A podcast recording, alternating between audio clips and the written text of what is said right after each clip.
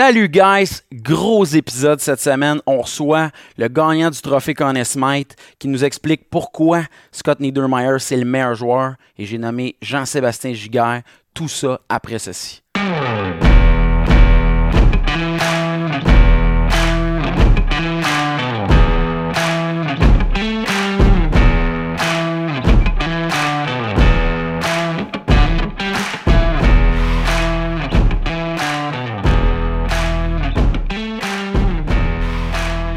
Tout le monde, les sportifs de salon, H2O Media et la production Machine 4771 vous dit bonjour, mais bonjour à tout un invité, Jean-Sébastien Giguère. Merci d'être avec nous. Ça fait plaisir, merci de l'invitation. Hey, c'est incroyable. Pour vrai, euh, je tiens à m'excuser d'avance devant les auditeurs et surtout à ta sœur Isabelle Giguère que j'ai gossé, mon gars, pendant un an à dire Tu pourrais-tu demander à Jean-Sébastien s'il voudrait venir Et pour vrai, c'est un dream come true, mon gars, que tu sois ici avec nous autres. Ben, ça fait plaisir. Écoute, euh, surtout là, j'ai pas grand-chose à faire. Les enfants sont à l'école. Ah, ça, c'est fantastique. Donc, euh, ça va bien pour moi, ça. Merci de me donner de ton temps. Pour vrai, écoute, Jean-Sébastien, déjà que moi, j'étais un méga fan. Je te dis tout de suite, j'étais un fan des Mighty Ducks à la oh, base, des Ducks d'Anaheim. Et euh, pourquoi encore plus fort, c'est vraiment la période 2003 que tu as dû parler, raconter, mon gars, qui est, selon moi, un des meilleurs souvenirs de hockey. D'ailleurs, ma mère euh, me rappelle tout le temps euh, le fait que je m'étais couché à presque une heure du matin dans le five overtime ah, game ah contre Dallas, puis j'allais de l'école le lendemain. fait je suis vraiment content. Puis euh, en plus, on a un point commun, puis j'ai une photo à l'appui. on était tous les deux des fans de Patrick Roy. Ben oui, non, c'est ça. Ouais. Moi, j'étais un grand fan de Patrick Roy quand, quand j'étais jeune. J'étais pas un fan du Canadien de Montréal. Par contre, j'étais un fan de Patrick parce que c'est, tu sais, veux, veux pas, un jeune gardien de but. Euh, au Québec, tu grandis au Québec, tu peux pas avoir meilleure image. Il y avait lui, puis il y avait Martin Brodeur, les deux. Et puis, euh, c'est sûr que mon style, ça paraissait un petit peu mieux à, Patrick Roy. Donc, euh, j'étais un grand fan de Patrick. J'aimais aussi son côté, son caractère, son côté gagnant, tu sais, qu'il avait ce genre, de, caractère que, qui est pas facile à avoir. Tu, veux être celui qui a confiance, qui peut dire à tout le monde que les boys, on va gagner la game à soir, puis je vous le garantis. C'est pas tout le monde qui est capable de faire ça. Je sais pas si ça te rappelle quelque chose. Là, mais... ouais, je m'en souviens.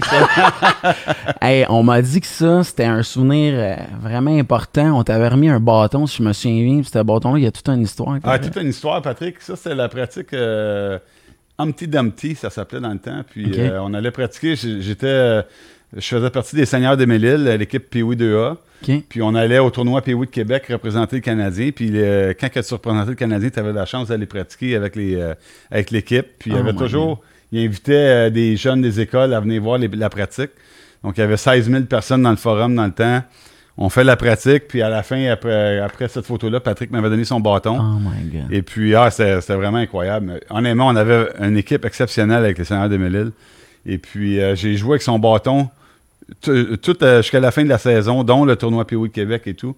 Et j'ai pas perdu un match avec. Ah, t'es sérieux? J'ai tout gagné, j'ai tout gagné mes matchs. Sauf que c'est sûr qu'on n'a pas gagné le tournoi PO de Québec parce que j'ai pas joué tous les matchs non plus. On jouait chacun notre tour. Donc, euh, et c'était pas parce que l'autre gardien de but n'était pas bon. Il, y avait, vraiment des, bonnes équipes à Québec. Mais euh, il, doit avoir cassé à peu près 3-4 fois. Mon père, il collait avec la. il mettait de la colle à bois. Mais il squeezait ça avec, euh, avec quelque chose, il le tapait.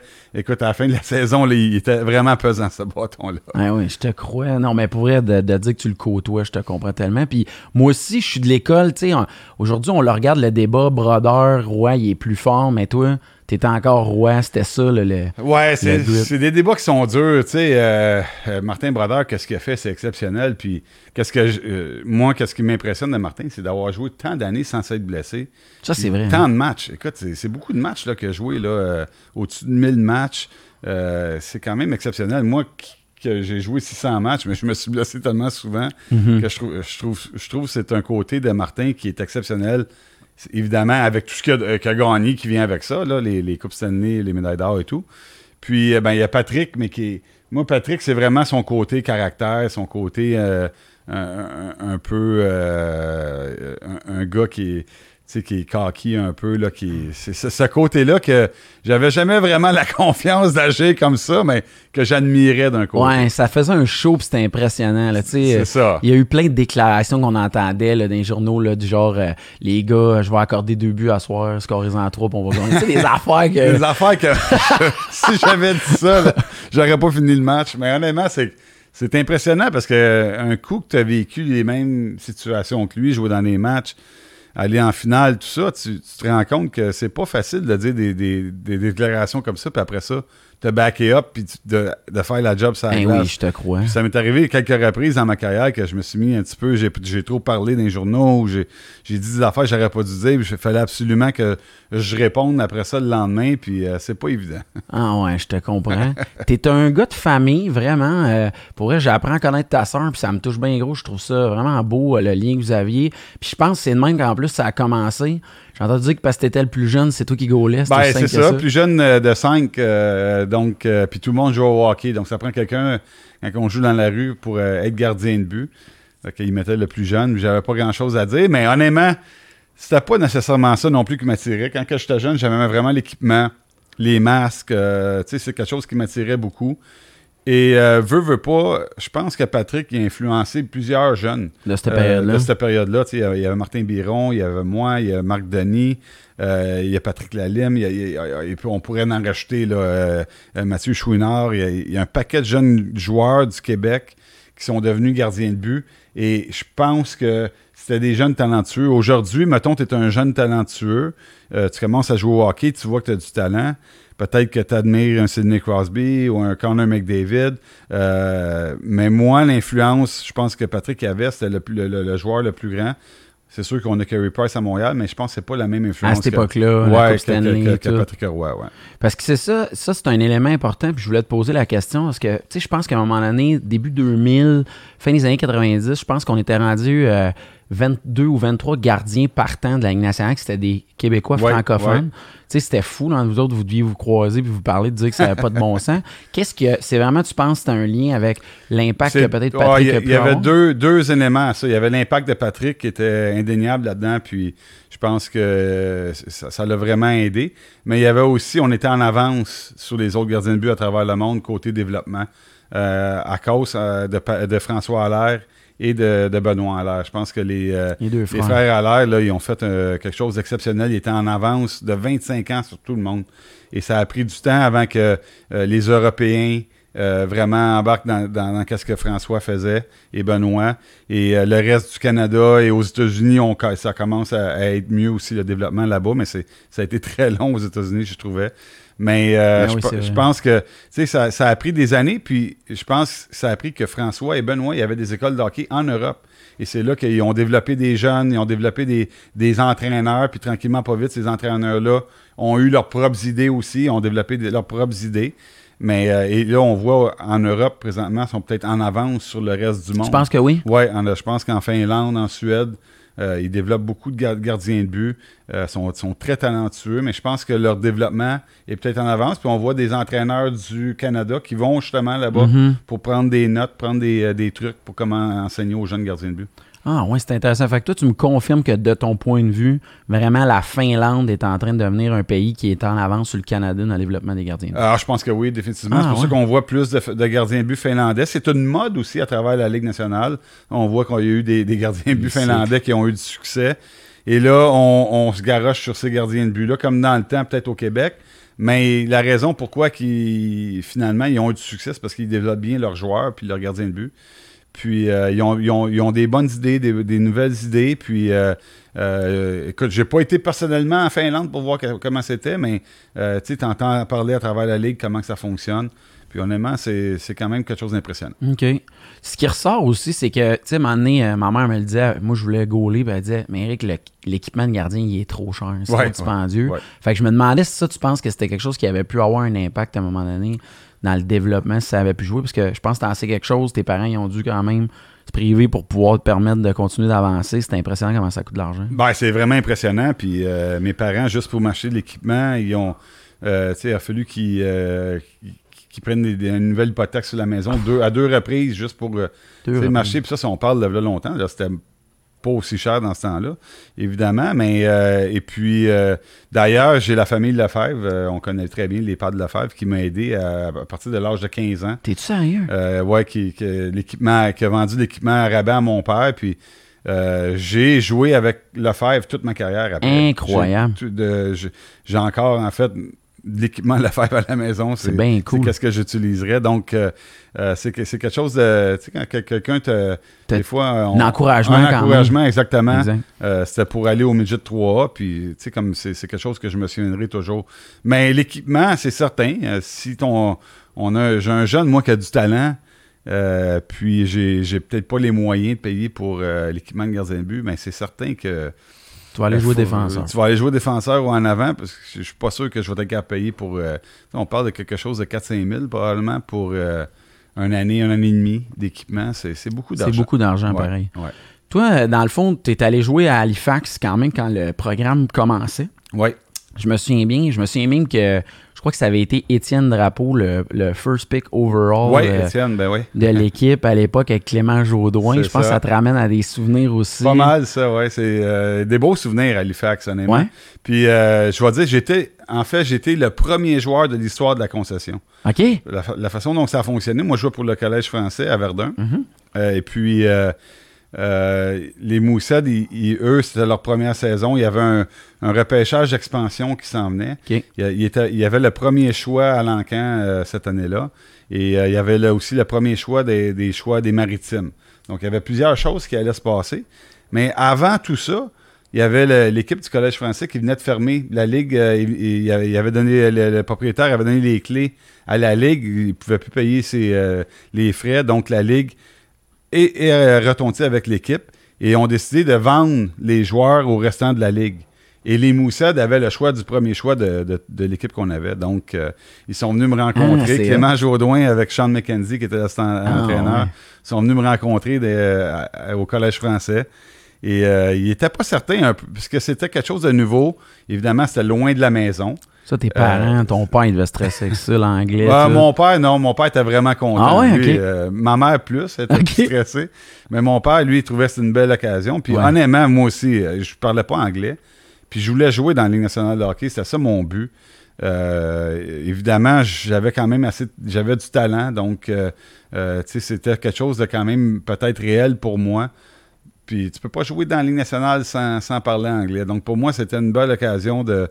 donc quand ils sont venus me rencontrer euh, au Collège français, j'ai jamais hésité. Eux, ils pensaient, Clément m'en avait parlé après, ils pensaient que ça allait être euh, un petit peu plus difficile à me le vendre, tout ça. Puis moi, j'avais le gros sourire. Je dis non, je, veux y aller. Puis euh, donc ils n'ont jamais hésité, ils m'ont acheté. Je pense que c'était 25 000 dans le temps. Tu coûtais 25 000. 25 000 ah, j'aurais ben payé. c'est malade. Ouais, ouais, c'est ça. C'est comme ça que ça a commencé avec les Moussettes. Tu es devenu le premier goaler officiel de l'équipe. Le, premier joueur, premier joueur officiel. Après ça, le lendemain, c'est le, draft d'expansion. Après ça, le surlendemain, c'est le draft de, euh, où Étienne Drapeau il était, il euh, repêché. Donc, c'est... Euh, j'ai toujours. Euh, je dis ça à tout le monde euh, que je rencontre à Halifax. Ah, c'est malade, ça. Puis pour vrai, c'est quand même capoté de dire que vous étiez. C'était-tu un nouvel amphithéâtre? C'était complètement nouveau, là Non, ben c'était vieux. Euh, l'amphithéâtre, c'est quand même assez vieux. Qu'est-ce que. eux, il y avait eu des, clubs de la Ligue américaine à, Halifax. Ils n'ont eu au moins quatre. Quatre ou cinq. les Canadiens de Montréal étaient là. les Nordiques de Québec aussi. ils, ont, ils, ont, tous eu des clubs de la Ligue américaine là. Et dans le temps, les Maritimes. Euh, c'était ça. il y avait une division juste de la ligne américaine. Il y avait un club à Moncton, mhm. il y avait à Fredericton, à Halifax. Euh, et toutes ces, villes-là, il y avait des, équipes de la ligne américaine. Mais la ligne américaine, c'est pas si facile à vendre que ça. Parce qu'il y a beaucoup de va-et-vient. Dans une saison, tu vas avoir facilement peut-être entre 40 et 50 joueurs qui vont passer à travers l'équipe. Et souvent, les gars sont pas vraiment attachés à la ville, sont pas attachés à l'équipe. Donc, c'est dur d'avoir un sentiment d'appartenance. Quand il y a un bon joueur, généralement, il reste pas. Donc, c'est dur d'aller voter pour cette équipe-là. Puis, euh, je pense que, juste euh, si on fait une note à côté, à Laval, c'est différent parce que le, club, euh, c'est le club École de Montréal, c'est juste à côté. Là, tu sais un petit peu, il y a comme un, lien. Tu peux aller voir des joueurs qui se font rétrograder. C'est beaucoup moins cher que d'aller voir le Canadien. Donc, c'est plus facile d'avoir un, un sentiment, je pense que ça va bien fonctionner à Laval, mais dans des petites villes comme ça, tu emmènes un club junior, Puis euh, dans les maritimes, ils sont fiers d'être Canadiens. Puis la, la, Ligue de hockey junior du Québec fait partie de la Ligue de hockey canadienne. Tu te bats pour la Coupe Mémorial. Ils ont eu beaucoup de succès de ce côté-là dans les maritimes. Il y a plusieurs clubs qui l'ont gagné. Donc, c'est il y a un beau sentiment. sentiment L'intérêt c'est ça, le hockey junior, il est fort. Est fort, fort, fort, honnêtement. Puis ils ont tous des beaux, euh, des, des, belles amphithéâtres. Là. C'est, c'est, moderne, c'est, c'est beau. Euh, donc, euh, c'était pas certain que ça allait fonctionner à Halifax. Les gens n'étaient pas sûrs. Et finalement, les gens, ils ont vraiment embarqué. Nice. Euh, à l'époque, euh, c'est une question bizarre, là, dans le sens qu'on se remet en contexte où il n'y a pas de jugement. Rapport à l'école, comment ça peut ressembler à cette époque-là? Ben, c'est. Euh, quand j'étais au collège français, on était obligé d'aller à l'école parce que c'est évidemment c'est un collège privé qui est propriétaire de l'école de l'équipe. Donc, on, tout le monde allait à l'école. exactement. à Halifax, c'était un petit peu plus compliqué. On faisait beaucoup de par correspondance.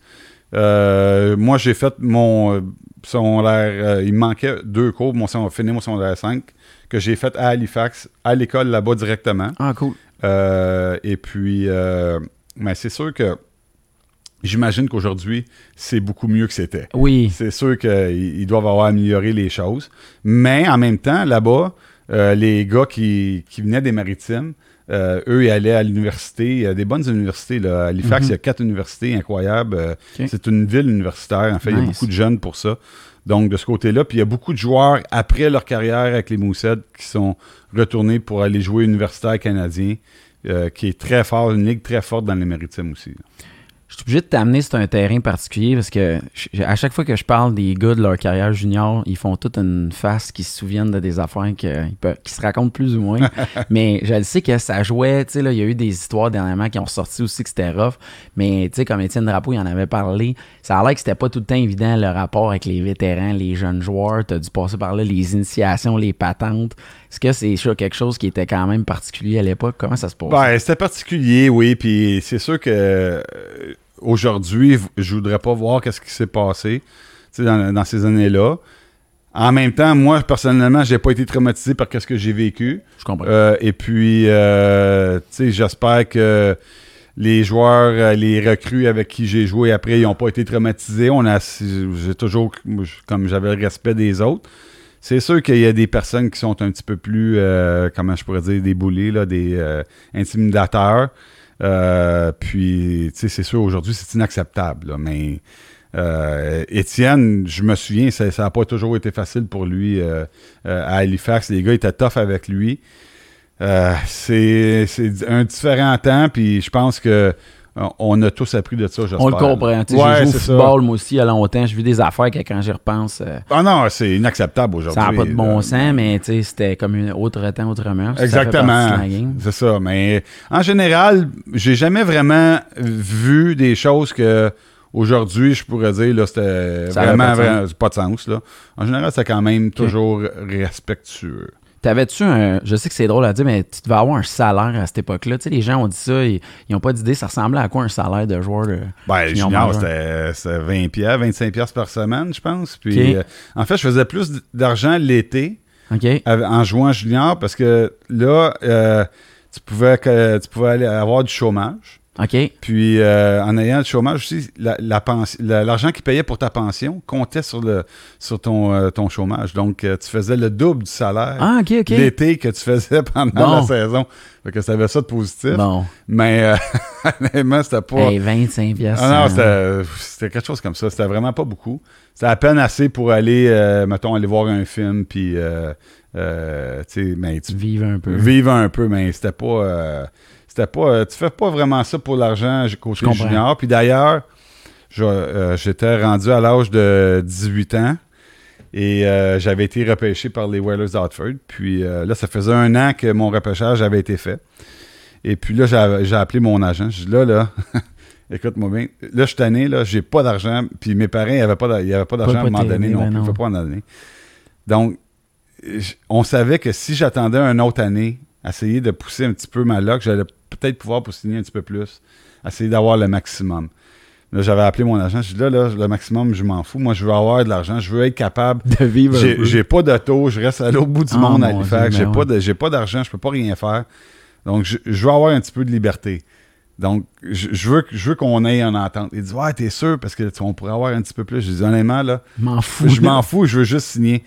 Puis, ça a été une bonne chose parce que, un, j'ai pu m'acheter finalement une voiture, avoir un petit peu d'argent. Mais deux, j'ai euh, pendant la saison, euh, euh, les Whalers, il y avait un gardien de but qui était blessé, Sean qui était blessé, donc il y avait besoin d'un gardien de but, puis il était pas content avec leur gars des mineurs. Il était pas il était pas en bonne condition physique.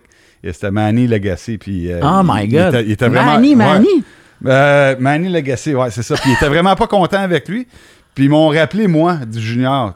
Donc, si j'avais pas eu de contrat, c'est sûr qu'il n'aurait pas regardé vers moi. J'ai réussi à jouer mes premiers matchs national cette année-là. J'avais je venais d'avoir 19 ans. Puis, euh, tu sais, sans avoir signé un contrat, j'aurais pas eu la, chance de faire ça. Ça peut ressembler à quoi quand tu reçois ton premier chèque de la Ligue nationale? C'est-tu full beau, là, avec le logo là, de l'époque? Ouais, ouais, ouais je l'ai encore, en fait. J'ai encore, le talon, ouais, encore le talon de chèque chez nous, mais c'est quand même, euh, c'est exceptionnel. Là, que j'avais jamais eu d'argent dans ma vie, là, puis de, recevoir un, euh, c'est bonne signature, là, quand, quand tu signes le contrat. Je me souviens, j'avais été à Hartford, puis là, ils m'ont donné le chèque, puis là, je savais pas trop, trop quoi faire avec le chèque. Parce que euh, j'avais toujours entendu dire Hartford, c'est une ville qui, était rough un peu, tu sais, que ça ah, un peu. Puis là, on avait du temps à tuer. Fait qu'après avoir euh, signé, j'étais avec mon agent, on était allé se promener en ville, tu sais, dans le centre-ville. J'avais le chèque dans mon euh, à l'intérieur de mon, mon jacket. Là, puis, dans la là je me promenais, puis là, j'étais comme ça, je me tenais, j'avais les bras serrés. Je voulais pas trop ouvrir mon. Mais finalement, Hartford, c'était une belle ville. Là, mais oui, mais oui. C'était pas un problème. c'était qui ton agent? C'est-tu indiscret C'était euh, Robert Sauvé dans ce temps-là. Puis Pierre Lacroix au début et Robert Sauvé, la, compagnie Jean Deck. Tu as côtoyé Pierre, qui est un légendaire GM. Oui, c'est ça. J'ai côtoyé Pierre, mais plus au début, j'étais plus jeune un peu. Ça a plus été Bob Sauvé, euh, mon agent. Ouais. Moi, je veux te parler de ça. Euh, tu avais indiqué que tu avais été rencontré par plusieurs équipes, puis pas les Whalers, c'est eux qui t'ont repêché. Ça ressemble, c'est pour vrai, pour nous autres, là, c'est dur à comprendre. Ça ressemble à quoi une rencontre avec une équipe. Tu sais, à un moment donné, il y a des. J'avais entendu des dépisteurs qui disaient qu'ils faisaient passer des questionnaires complexes à des joueurs pour voir quel genre de personne que t'es. Ça peut ressembler à quoi, ce bout-là? Eh, c'est sûr qu'aujourd'hui, ça, c'est sûrement que ça a changé beaucoup. Euh, je pense que les clubs, ils font. Euh, je pense que tous les clubs rencontrent tous les joueurs qui potentiellement vont repêcher. Et euh, ça serait un peu ridicule aujourd'hui de ne pas rencontrer le, joueur que tu vas repêcher. Tu dois savoir quel genre de personne qu'il est, de, quelle famille il vient.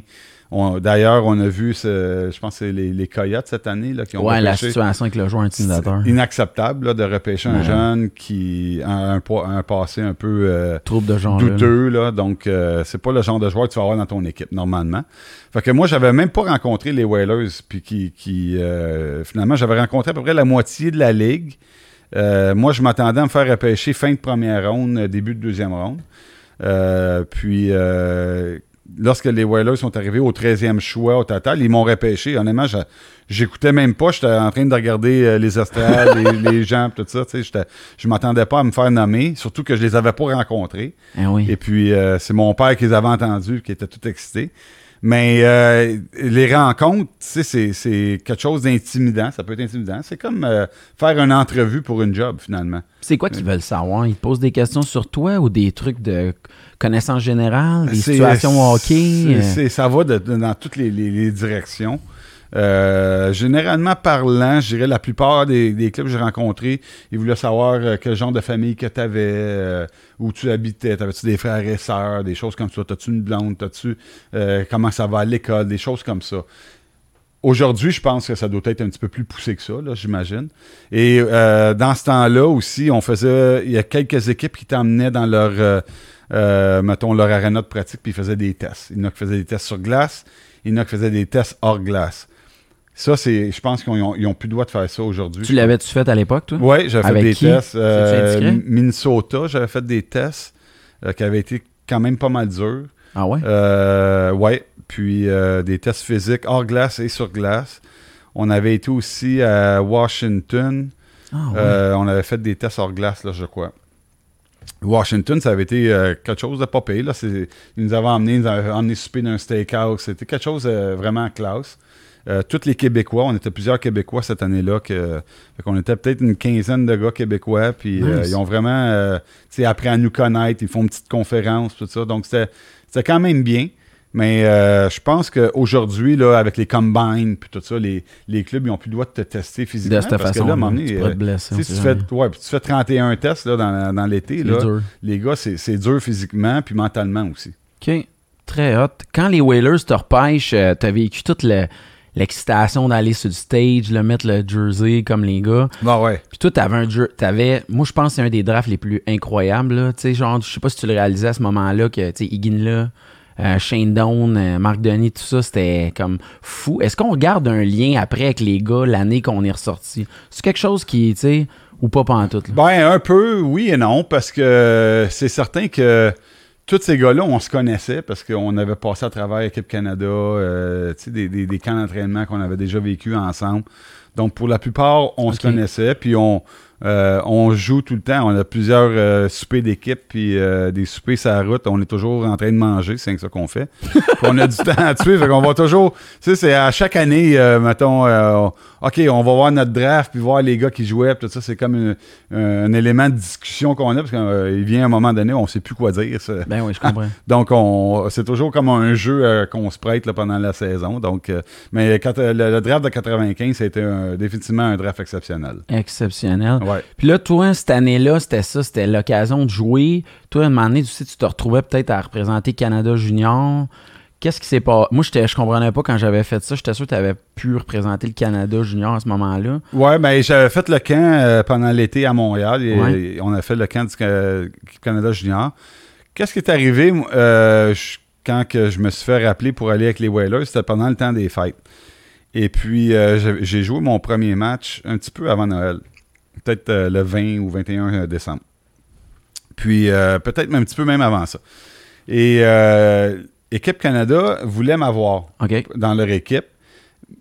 Et donc, les Whalers m'ont approché, ils m'ont dit euh, Qu'est-ce que tu aimerais faire? Tu veux-tu rester avec nous ou tu veux aller avec Équipe Canada? Si tu restes avec nous, c'est certain qu'on va te faire jouer des matchs, mais on comprend aussi si tu veux aller jouer pour le Canada. Et euh, donc, c'était pas une décision qui était facile à prendre. La seule chose, c'est l'an- euh, l'année d'avant, il y avait Marc Denis et José Théodore, je crois, qui étaient les deux gardiens de but. Et euh, donc, Marc Denis revenait comme euh, gardien de but deuxième année avec Équipe Canada. Et je n'étais pas certain. Je m'attendais à ce qu'il soit le gardien de but numéro un. Donc, j'étais et j'étais peut-être un peu incertain à côté. Et J'avais les Whalers qui me disaient que j'allais jouer des matchs avec eux. J'avais Équipe Canada, je n'étais pas certain qu'est-ce que j'allais- qu'est-ce qui allait arriver avec ma situation, si j'allais jouer ou pas. Et honnêtement, j'ai resté avec les Whalers, j'ai décidé, ils m'ont fait jouer sept autres matchs. Donc, Ouais, j'ai ça a vu. été quand même euh, Formateur. euh, formateur. Mais si je regarde en arrière aujourd'hui, en sachant la carrière que j'ai eue et tout, et tout, et tout, probablement que je choisirais Équipe Canada là, parce que c'est hein. c'est sûr que c'est une expérience incroyable. Ben Ils ont gagné la médaille d'or. Euh, c'est quelque chose qui va arriver une fois dans ta vie, là, jouer pour Équipe Canada Junior. Donc, euh, je peux pas dire que j'ai des regrets, mais euh, tu sais, tu sais jamais où ce que la vie va t'emmener. Puis c'est sûr que quand... Imagine-toi à 19 ans, là, puis il y a je quelqu'un qui dit totalement. tu peux jouer dans la Ligue nationale de hockey. Euh, pour moi, j'ai même- pas hésité. Là, à Ben non, je te catch. Là, c'est l'équipe, dans le fond, qui te repêche. Elle t'ouvre la porte. Toi, t'es qui pour venir? Ça doit être. Tu devais en parler aussi. Je sais pas comment, tu sais, ton processus de décision, c'était-tu genre plus avec ton, avec ton euh, père, ta famille, ou c'était vraiment avec l'agent que vous décidiez de ça ensemble? Ben, les, les deux, mais plus avec mon agent, parce que là, c'est rendu là, c'est plus côté professionnel. Mhm. Mais euh, c'est certain que mon père aussi, j'en ai parlé, là, puis euh, euh, malgré qu'il avait peut-être son opinion, je- si je me souviens bien, il m'a probablement dit de rester avec les Whalers. C'est- quand même la ligne nationale. C'est dur de dire non à jouer Ben non, là. je te comprends à tellement. 19 ans, c'est.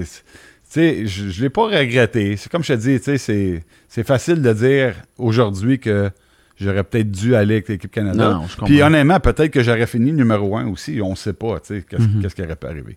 T'as-tu, après ça, il y a eu le trade, il y a eu l'échange. Ouais. Comment t'apprends ça, un trade? Tu t'en sentais-tu que ça pouvait arriver? C'était-tu quelque chose? Euh, pas celui-là, non. Celui-là, il était, euh, ça a été une surprise.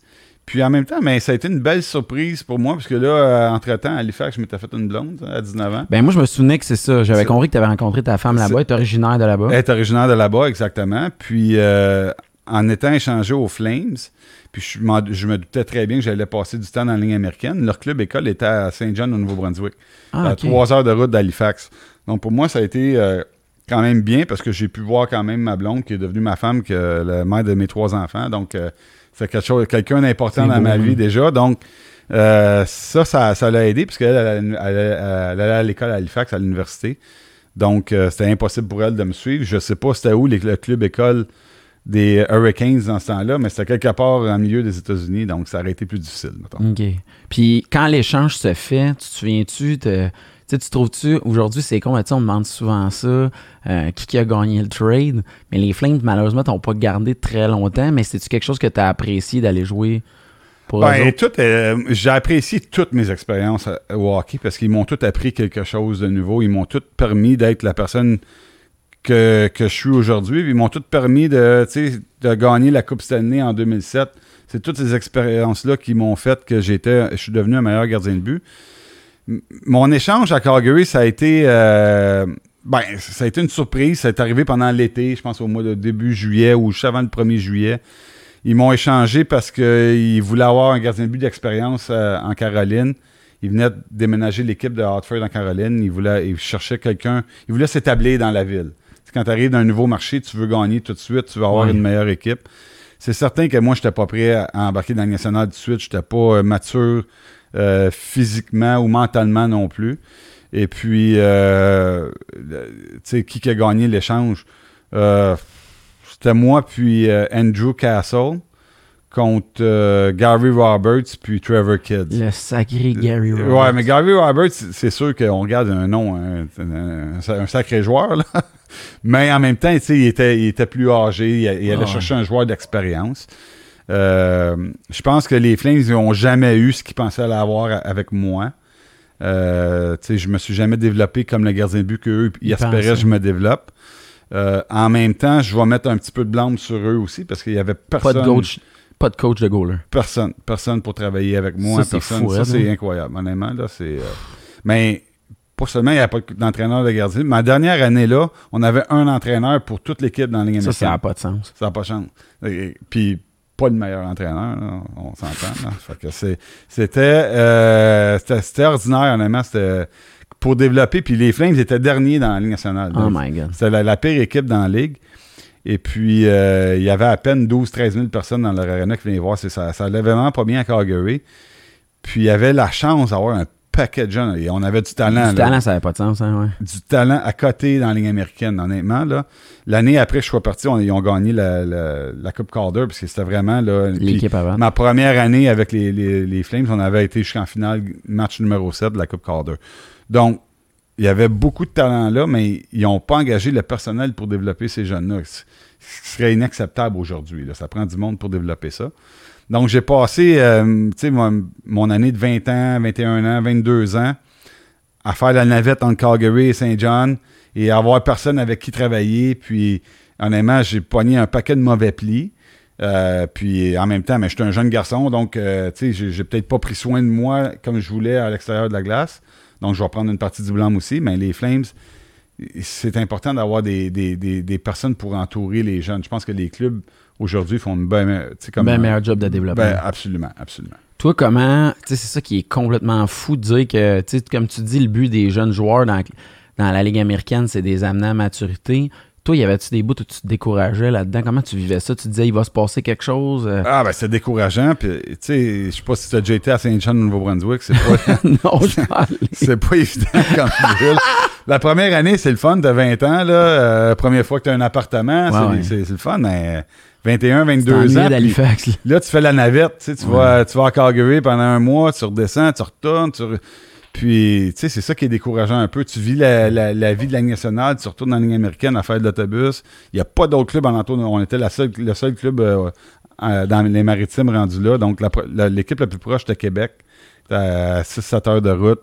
C'était le bordel total. Mais, au-delà de ça, si tu as quelqu'un avec qui travailler, quelqu'un qui vient t'aider, quelqu'un qui, est là pour te développer, puis... Euh, c'est différent. C'est différent. Puis, c'est chaque club devrait avoir un entraîneur de gardien de but qui travaille avec ses gardiens, un, entraîneur de défense qui travaille avec les défenseurs, puis un, gars qui travaille avec les joueurs d'avant, puis là, tu as un entraîneur de.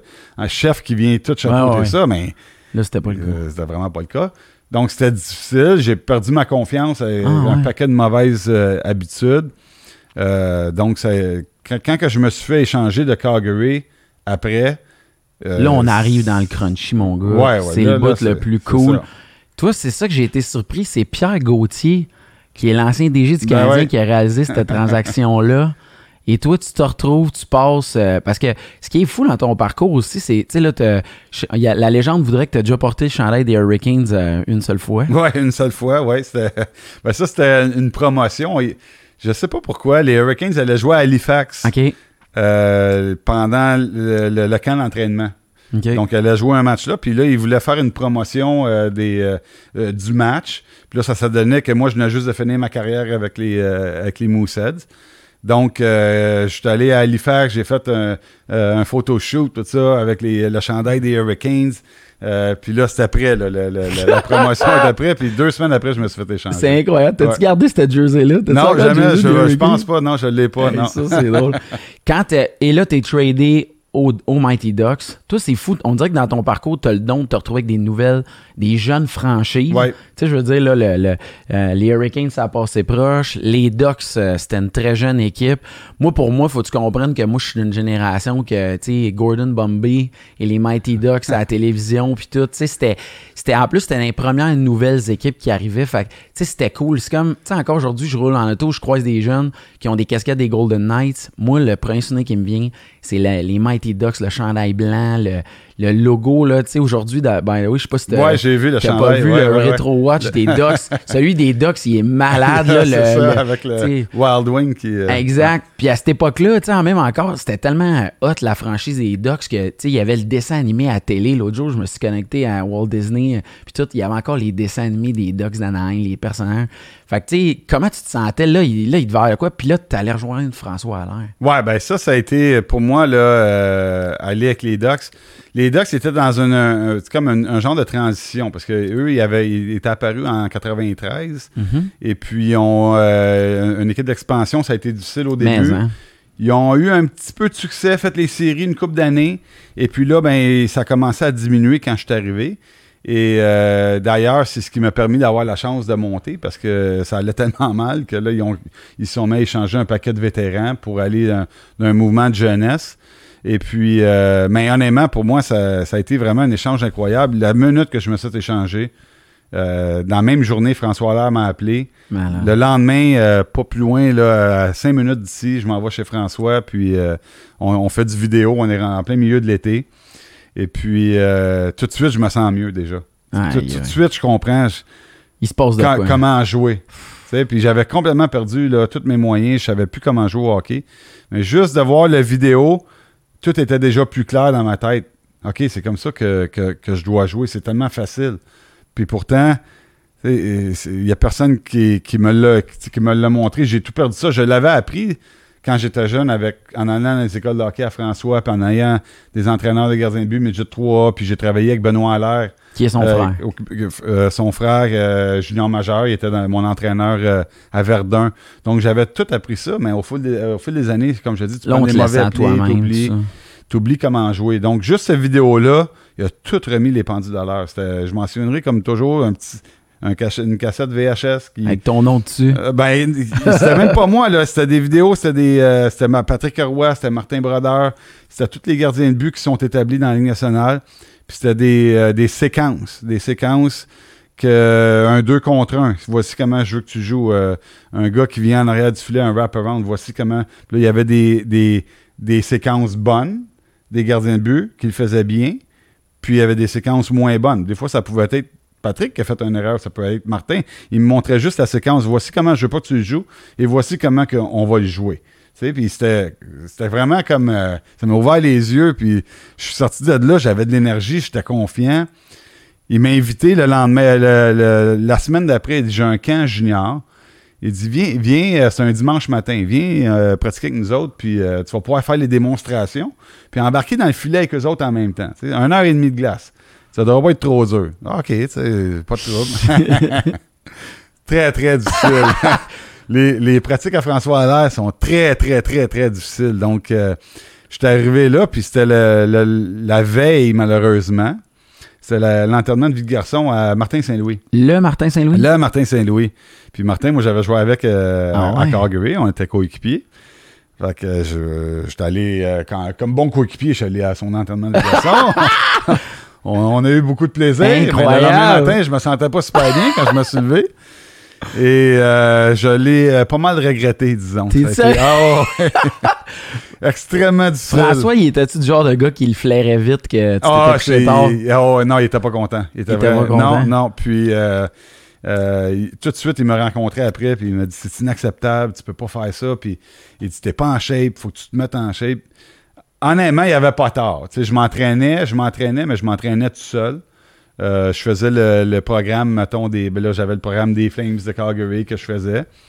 Et euh, c'était pas assez. Je, pas. je me trompe-tu ou Stéphane Dubé est entré en ligne de compte à un moment donné? Exactement là. Ok. Aussitôt que François m'a dit ça, euh, j'étais ami avec euh, Joël Bouchard, Éric Fichot et Nice. tout ça. Puis là, je savais qu'eux s'entraînaient avec Stéphane Dubé. Fait que là, j'ai appelé Éric Fichot en arrivant à la maison. J'ai dit euh, T'as-tu le numéro à Steph Dubé là, Ça marche pas. Puis je l'ai appelé, puis j'ai commencé à m'entraîner. Ça, ça c'était un dimanche. Le lundi, j'étais au, euh, au gym avec Steph Dubé. Et d'ailleurs, aujourd'hui, encore, je m'entraîne avec Stéphane Dubé trois fois semaine. Parce que c'est quelque chose qui a changé ma vie. Autant rencontrer François Allaire et aller m'entraîner avec Steph Dubé, ça a complètement changé le gardien que j'étais. Ah ouais. Le pro, ça m'est rendu qu'un professionnel, évidemment. Si on parle de François, c'est comme un des personnages légendaires qu'on entend tout le temps parler. Quel genre de monsieur que c'est? Parce que des fois, je le pogne en entrevue puis je le trouve tough. Là. Je trouve qu'il est comme. Je l'entends je suis genre, tabarouette, il, il entend pas rire, ce monsieur-là. non, il est, il est super sérieux, François. Puis, faut que tu embarques dans ce qu'il dit. Si tu n'embarques pas, tu vas être misérable. OK. Puis j'en ai passé des gardiens de but qui ont passé avec moi, puis il y en a qui ont embarqué à moitié, puis ils ont pas. Même à moitié, là, c'est pas assez. Il faut vraiment. Euh, J'ai une histoire, écoute. un- euh, ma, ma dernière année, tu vas l'aimer, cette histoire-là. Ok, c'est Patrick Roy qui est entraîneur euh, au Colorado, puis ça va super bien. Moi, j'ai commencé la saison, 7 victoires, aucune défaite. Ça peut Uh-huh. pas aller mieux. Je, je, je, je suis euh, gardien de but auxiliaire, donc mes 7 victoires, c'est. Avec ça? Ouais, c'est ça, avec Varley. Puis je t'ai rendu au mois de décembre. Là. J'ai- Ça a Bon. pris du temps, mes 7 victoires, mais ça a Yeah. quand même pas payé, tu sais. Mais, euh, puis Var- euh, Varley est en feu aussi cette année, une belle saison. C'est sa première année, lui qui travaille avec François Allaire, parce que euh, Patrick il a emmené François avec lui. Donc, C'était-tu la première année de coach à Patrick, ça? euh, ouais. La ouais, première, ça, ça avait- il avait Ouais, gagné Jack Adams. Vraiment, ouais, c'est ça, une belle année. Ça a été super le fun. Puis euh, là, une semaine avant les, les séries, euh, pas, pas avant les séries, excuse, avant, avant la date d'échange, euh, la date limite des échanges, je vais voir Patrick. J'ai dit là, tu sais, moi, je t'ai rendu, je vieillissais, puis je voulais pas voir si euh, Varlamov, il avait quand même, dans le passé, il s'était blessé souvent. Que moi, je voyais l'équipe qu'on avait, on s'en allait dans les séries. Euh, Varlamov, il jouait super. C'était vraiment une saison exceptionnelle. Puis je voulais pas avoir la responsabilité que si Varley il se blesse, je, suis tout seul. Parce que les gars dans les mineurs qu'on avait, c'était pas fort fort. Puis là, je suis allé voir Patrick. Je dis Patrick, tu vas-tu aller chercher quelqu'un, un troisième gardien de but? Je pense que ça serait bon pour notre équipe. Il me dit non, il dit j'aime notre duo comme c'est là, puis je pense pas, il n'y a rien qui se développe. Fait que je pense qu'on va être correct. Moi, comme c'est pas moi, je peux pas. Genre, c'est beau, je voulais juste comme euh, sais, voir comment que. Vous étiez capable d'avoir ce genre de discussion-là? Tout était capable. Ouais, plus Parce que. Patrick, on s'entend il, que- il- il peut, être il peut être intense, capable, mais, hein. mais là, ça allait bien. Fait que, Dans cette période-là, ouais. c'est ça. C'est plus facile de c'est ça. Mais là, finalement, ils viennent échanger.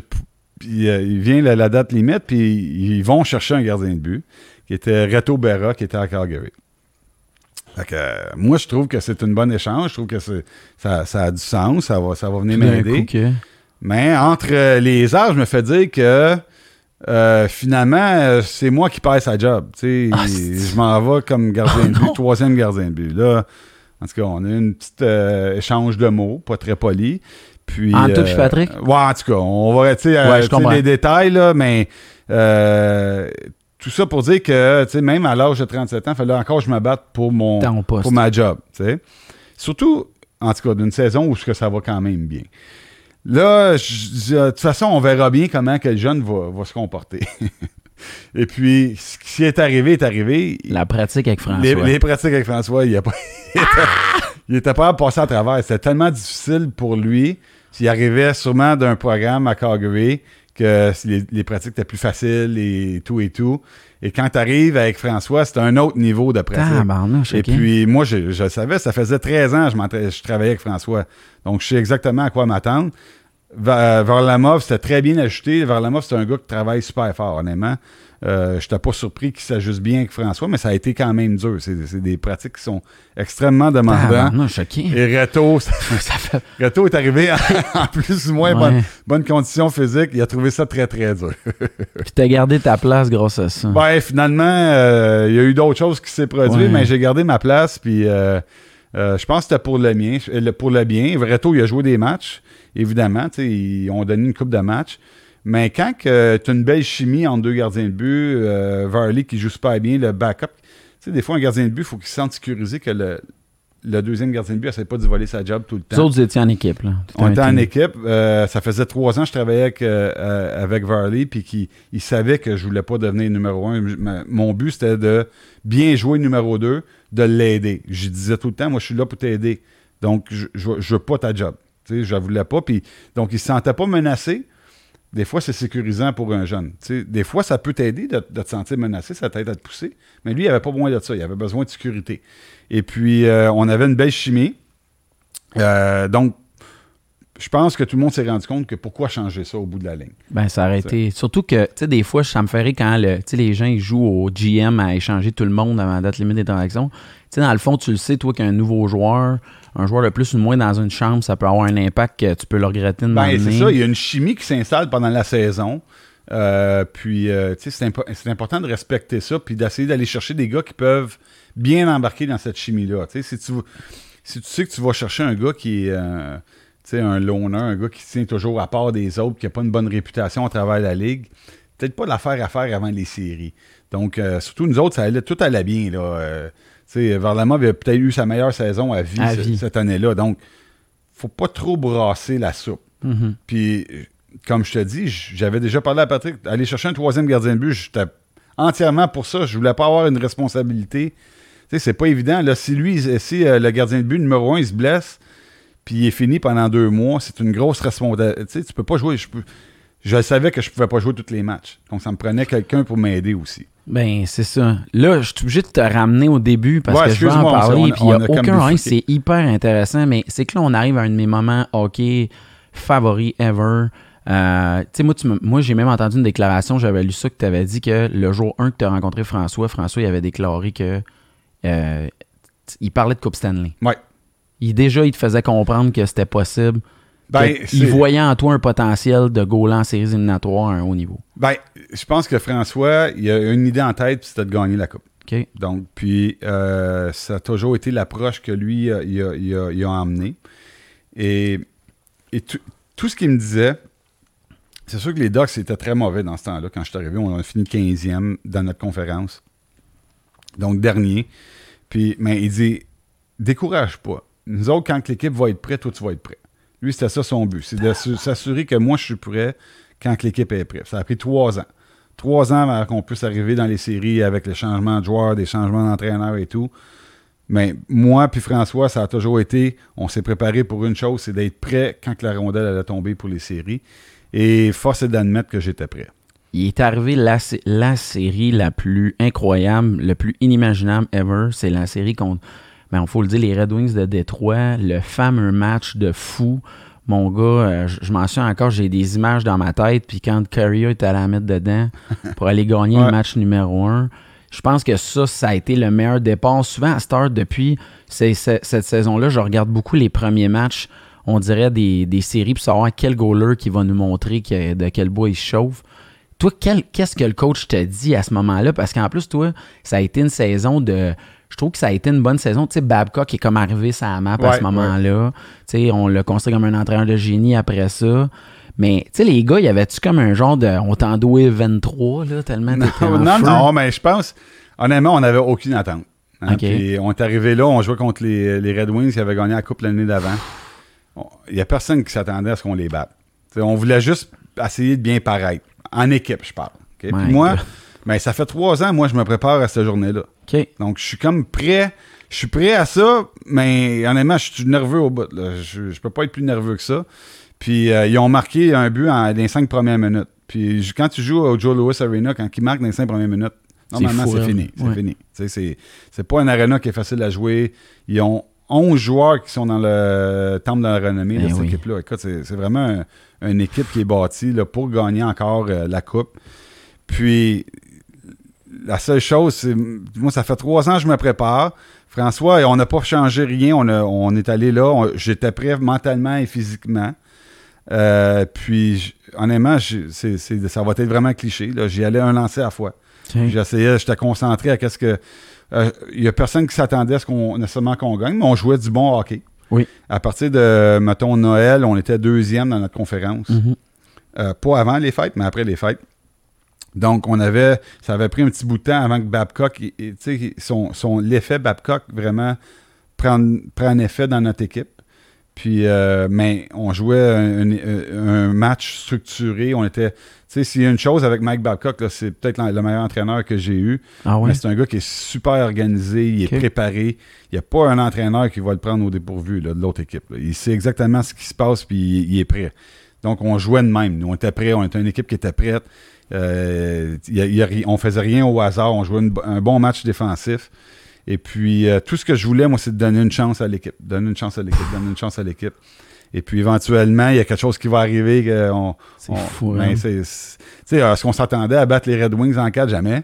Euh, tu sais, on espérait gagner peut-être un match. Là. Hey, eux autres, là, c'était, ça faisait longtemps que j'avais pas vu à la télé des gars comme Eiserman, Shanahan à- faire des faces, là. Ouais. tu sais, des comme, tu sais, là, tannés, là. Puis, tu sais, je trouvais ça écœurant en plus parce que le premier match, tu sais, pour moi, de ma génération, Paul Carrier représente un des joueurs les plus incroyables Absolument, ouais. qu'il y a eu, tu sais, puis que lui score le premier but. Je trouvais que ça vous a comme donné le feu, là, parfaitement de, tu sais, là, ceux que tu voulais réveiller, il l'était à ce moment-là. C'est ça. tu sais. Puis avant les séries, je si je me souviens bien, Paul, il avait eu euh, peut-être une dizaine de matchs sans marquer. Fait que sa confiance était basse, puis il est arrivé, puis il s'est donné confiance tout de suite en partant dans les séries. Donc, c'est. euh, puis, tu sais, veux, pas, dans les séries, tu vas avoir des succès. faut que tes meilleurs joueurs marquent des buts. faut que tes meilleurs joueurs, euh, ça soit ceux- eux qui contribuent. Puis, c'est ça qui est arrivé euh, euh, À ce moment-là. ouais. Babcock a été énormément critiqué dans les dernières années. Je, je sais que c'est un gars intense, ça ressortait. Euh, toi, tu dis que c'est l'entraîneur qui t'a côtoyé. Ouais, ouais. C'est quoi qui amenait de vraiment si spécial, au-delà de la structure? C'est quelque chose qu'on entend, mais lui, il misait sur un plan de match défensif. C'était ça son mindset? Euh, ouais, plus ou moins défensif, mais je pense que ce que Mike il, il emmenait, euh, surtout en 2003, c'était un- peut-être un petit peu de, euh, du sang nouveau, euh, plus, un entraîneur plus jeune, mais euh, toujours prêt, avec beaucoup d'énergie.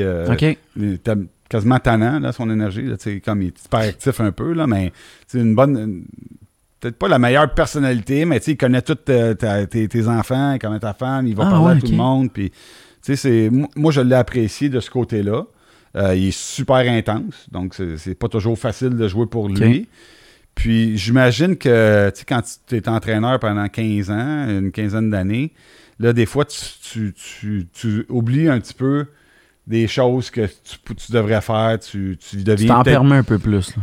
un peu plus. Tu deviens peut-être un petit peu trop négatif aussi. Des fois, c'est facile là, de, de trouver des défauts au lieu de, de rester. Quand tu es nouveau, tout est neuf.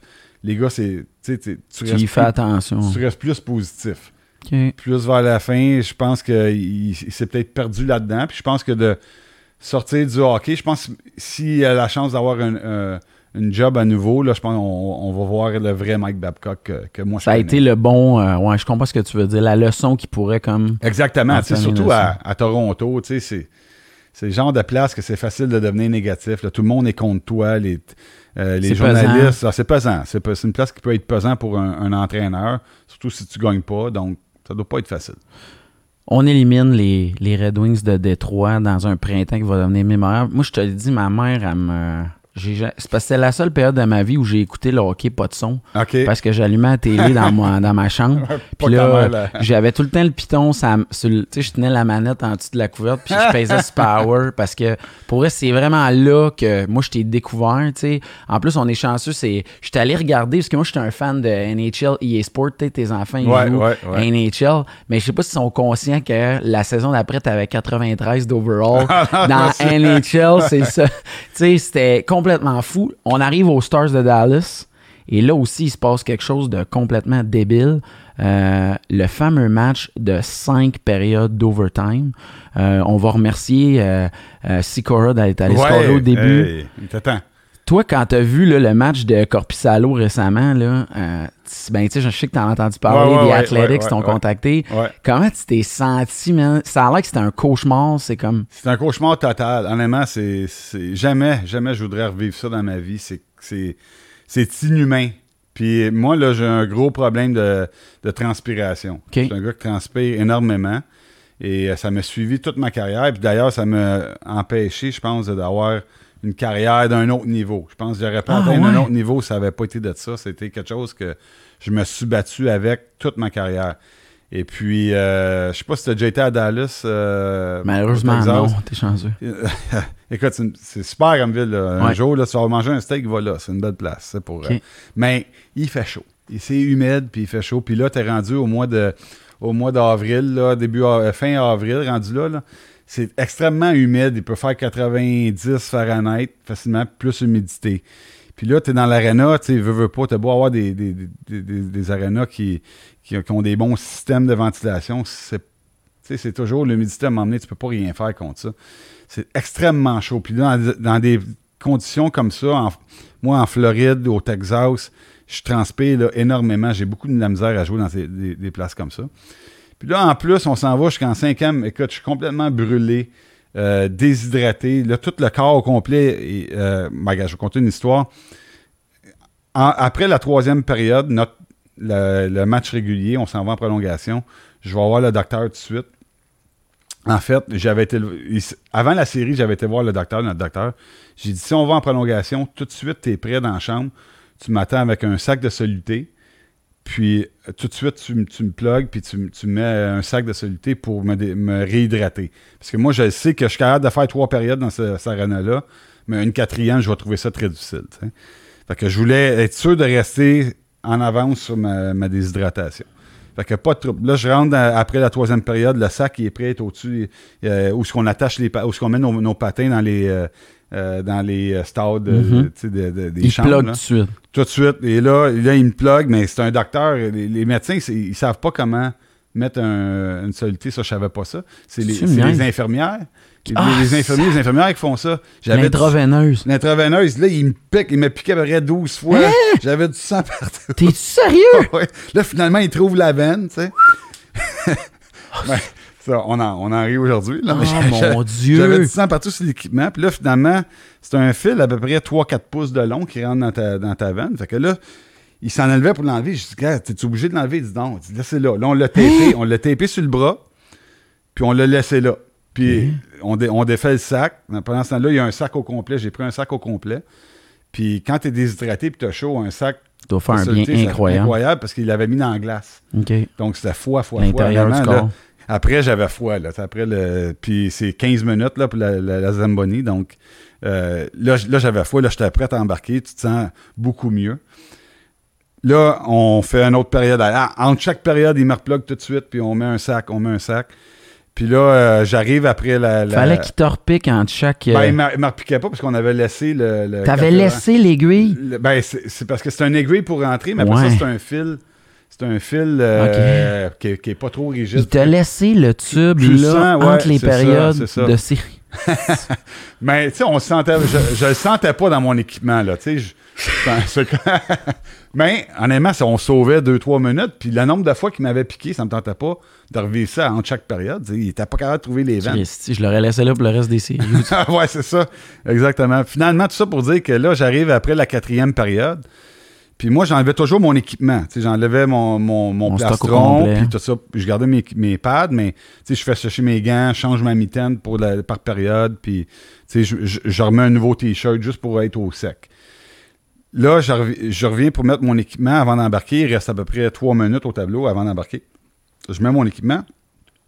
Toutes mes mains, tous mes bras, tout est crampé. Tous mes, mes muscles sont crampés à cause sont tous déshydratés. déshydratés. Là, j'ai euh, Ilya Briskalov qui est à côté de moi, qui est gardien de bugs hier. Là, je tape dessus. là, je voulais montrer, mais j'essaie d'y parler, mais je ne peux pas parler parce que ma, même pas capable ma mâchoire est, crampée aussi. Fait que là, j'ai tous les muscles de la bouche qui sont crampés. Là, le trainer vient m'aider mettre mon équipement. Là, je sais pas quoi faire. Le Briz, il est blanc comme un drap parce qu'il est pas prêt à embarquer. Ça fait 5 heures qu'il est sur le banc. Fait que lui, il a déjà mangé une coupe de dog et c'est sûr que ça ne tente pas. Puis là, les... hot dogs dans le locker, tout. Ah, ben, euh, ils sont allés chercher. Ils étaient allés chercher les trainers, puis ça, ils mangeaient, eux autres, pendant ce temps-là. Mais tout ça pour dire, puis là, les gars, ils, tout le monde est impatient dans la chambre. Le coach, il dit quoi rendu là? Ouais, le coach, il, essaie de, motiver, puis de continuer, puis les boys, ça va rentrer à m'emmener, puis on, envoie tout au filet, on lance, on essaie d'aller au filet. Le problème avec ces matchs-là, c'est plus tu vas longtemps, plus c'est facile. Y a pas de les gars, ils, ont, plus, de force, ils ont plus de gaz. Ils lancent de n'importe où. Il n'y a pas vraiment grand lancer qui sera au filet. Honnêtement, c'est côté lancé, c'est facile. C'est juste que c'est l'énergie, c'est les erreurs mentales. Les gars, ils commencent à, faire des mauvais jeux parce que on n'a plus de jus. Là. Mais finalement, on est embarqué sur la glace. là, je, voyais euh, Briz qui, se préparait, Briz Gala se préparait, puis on a marqué, euh, qui a marqué euh, 30 secondes dans la période. Et faut pas croire. je voyais, là, tu sais, ils montrent toujours des images des fans dans la foule qui sont couchés. C'est que pauvres eux autres, là, tu sais. Mais moi, je, me, je pensais à tout. Puis quand j'avais vu ça, tu sais, euh, je trouve ça toujours cool quand ils mettent un record, ils mettent les, les plus longs matchs. Puis je voyais le tien, je disais, ah oui, je m'en souviens encore. Ah, ça avait été long, ça. Tu sais, j'avais été revérifié plusieurs fois le, le, five overtime. Je disais, c'est impossible, 5. Je dis, ça se peut pas, tu sais. Puis là, ça n'a pas de bon sens, tu sais. Fallait que ça se finisse. Comment vous remettez? Le coach, il vous dit quoi après? Parce que là, il y a toute l'histoire du voyagement. Je comprends même pas comment vous organisez. Ben, là, vous jouiez l'autre game à Dallas. Ouais, c'est ça. Ça n'avait pas été si payé. Honnêtement, on avait été. Euh, euh, je me souviens, je m'étais couché vers 3 h du matin. Puis, euh, évidemment, le lendemain, on a une journée de congé. On peut pas. tu peux pas ramener les gars. Non, on peut pas rien faire. Puis, le lendemain, encore une fois, ça a saluté deux sacs oh pour essayer de réhydrater. Puis, j'ai commencé le match d'après. C'est un match je pense qu'à 13h l'après-midi. Puis en partant le match, j'avais des crampes dans les jambes déjà, en partant. Ouais, parce que c'est j'avais toujours pas récupéré du, euh, du match. Mais ça pour dire que tranquillement, pas vite, pendant le match, ça, ça avait quand même bien été. Puis je pense, si je me souviens bien, on avait gagné ce match-là. Là, c'est sûr qu'à ce moment-là, vous, vous battez les Stars. Et là, la légende commence à se cimenter, mon gars. Là, le Wild qui venait de faire quand même une grosse surprise. Le Wild avait éliminé deux équipes en comeback 3-1. Ils venaient d'éliminer euh, l'Avalanche. Après ça, euh, les, les, les, Vancouver, les Canucks, puis toute la kit en revenant. C'était une super jeune équipe. L'autre bord, euh, c'est comme une nouvelle équipe. Jacques Lemaire, la, la, un peu le coach légendaire. Vous tombez sur le Wild. Et là, mon gars, c'est vraiment là que Jean-Sébastien, je pense, moins de mon de, mon, mes connaissances hockey, la meilleure performance que j'ai jamais vue d'un gardien de but, c'est dans cette série-là. Tu étais littéralement invincible, tu étais imbattable. Non, c'est sûr que ça, ça allait bien. Puis ça, c'est un aréna que j'adorais jouer ah à, Minnesota. Qu'est-ce qu'il y avait de spécial? Euh, comme c'est intéressant. C'est une belle aréna. La, chambre des visiteurs, c'est bien, tu es confortable. Euh, tu peux marcher entre l'hôtel puis l'aréna. Euh, c'est l'atmosphère est bonne. C'est une, une ville de hockey. Fait que ça, c'est le fun. La glace est belle. Euh, donc, euh, tout ça, hein, tu mets ça ensemble. C'est excitant. C'est le fun d'aller jouer là. C'était deux jeunes équipes. Qui aurait cru à ce moment-là les Ducks contre le Wild en série? Mais, tu sais, je vais dire, à la défense du, euh, du Wild, les autres, ils avaient été deux fois en sept. Ouais, je comprends. Puis nous, on avait gagné en quatre puis en six. On avait quand même eu sept, huit ou neuf jours entre notre série de Dallas puis le Wild. On avait eu du temps de repos. Puis on avait eu du temps de se préparer aussi ça, ça, a vraiment été à, notre avantage. Donc, tantôt, je vous ai parlé de Mike Babcock, qui était comme un gars super préparé. Mais là, tu arrives super préparé contre une équipe qui est déjà fatiguée, qui doit se battre contre une équipe qui joue défensivement super bien, avec un gardien de but qui fait beaucoup d'arrêts. Donc, ça a été très Plus que beaucoup d'arrêts. Ouais, ben là, c'est ça. Il était plus capable de marquer. Il avait plus. Mais il, il avait quand même, il jouait pas mal. Il avait beaucoup de lancers. Mais je pense qu'il il leur manquait peut-être le edge. Il avait tout donné dans les deux premières séries. Puis là, sais, à un moment donné, tu es tanné de te battre contre quelque chose qui est plus fort que toi. À ce moment-là, tu avais-tu conscience, comment tu, vivais avec un peu l'exposure qui commençait? ta famille devait comme capoter, devait t'appeler tout le temps, te dire, il se passe de quoi? Comment tu gérais ça? Ben, un lancer à la fois. Ah, jour le jour, puis c'est important de ne pas s'emporter. Parce que la journée que tu t'emportes, puis tu commences à ah, Colin, tu sais, ça va bien, mais c'est là que tu perds ton, ton edge. C'est tellement dur d'embarquer dans une bulle, dans ta bulle, quand tu es gardien de but, que tu veux, tu veux tout faire pour pas t'en sortir. Donc, c'est rester concentré, focus. Euh, oui, je savais que c'était quelque chose d'exceptionnel, mais c'était exceptionnel en équipe. Puis le, le reste, c'était juste du bruit. Ouais. Tu le vivais de même. Puis à quel point l'équipe, vous étiez tissé serré, c'était-tu, tu sais, mettons, à chaque fois que je parle à des à des gars de hockey. Il me rappelle une édition. Je sais que tu as gagné la coupe avec d'autres, mais est-ce que celle-là, elle se démarque vraiment d'un. Tu sais, vous avez vécu de quoi? Tu sais, cette saison-là, je pense que tout le monde s'en souvient. C'est... Ouais, ben, ça a été.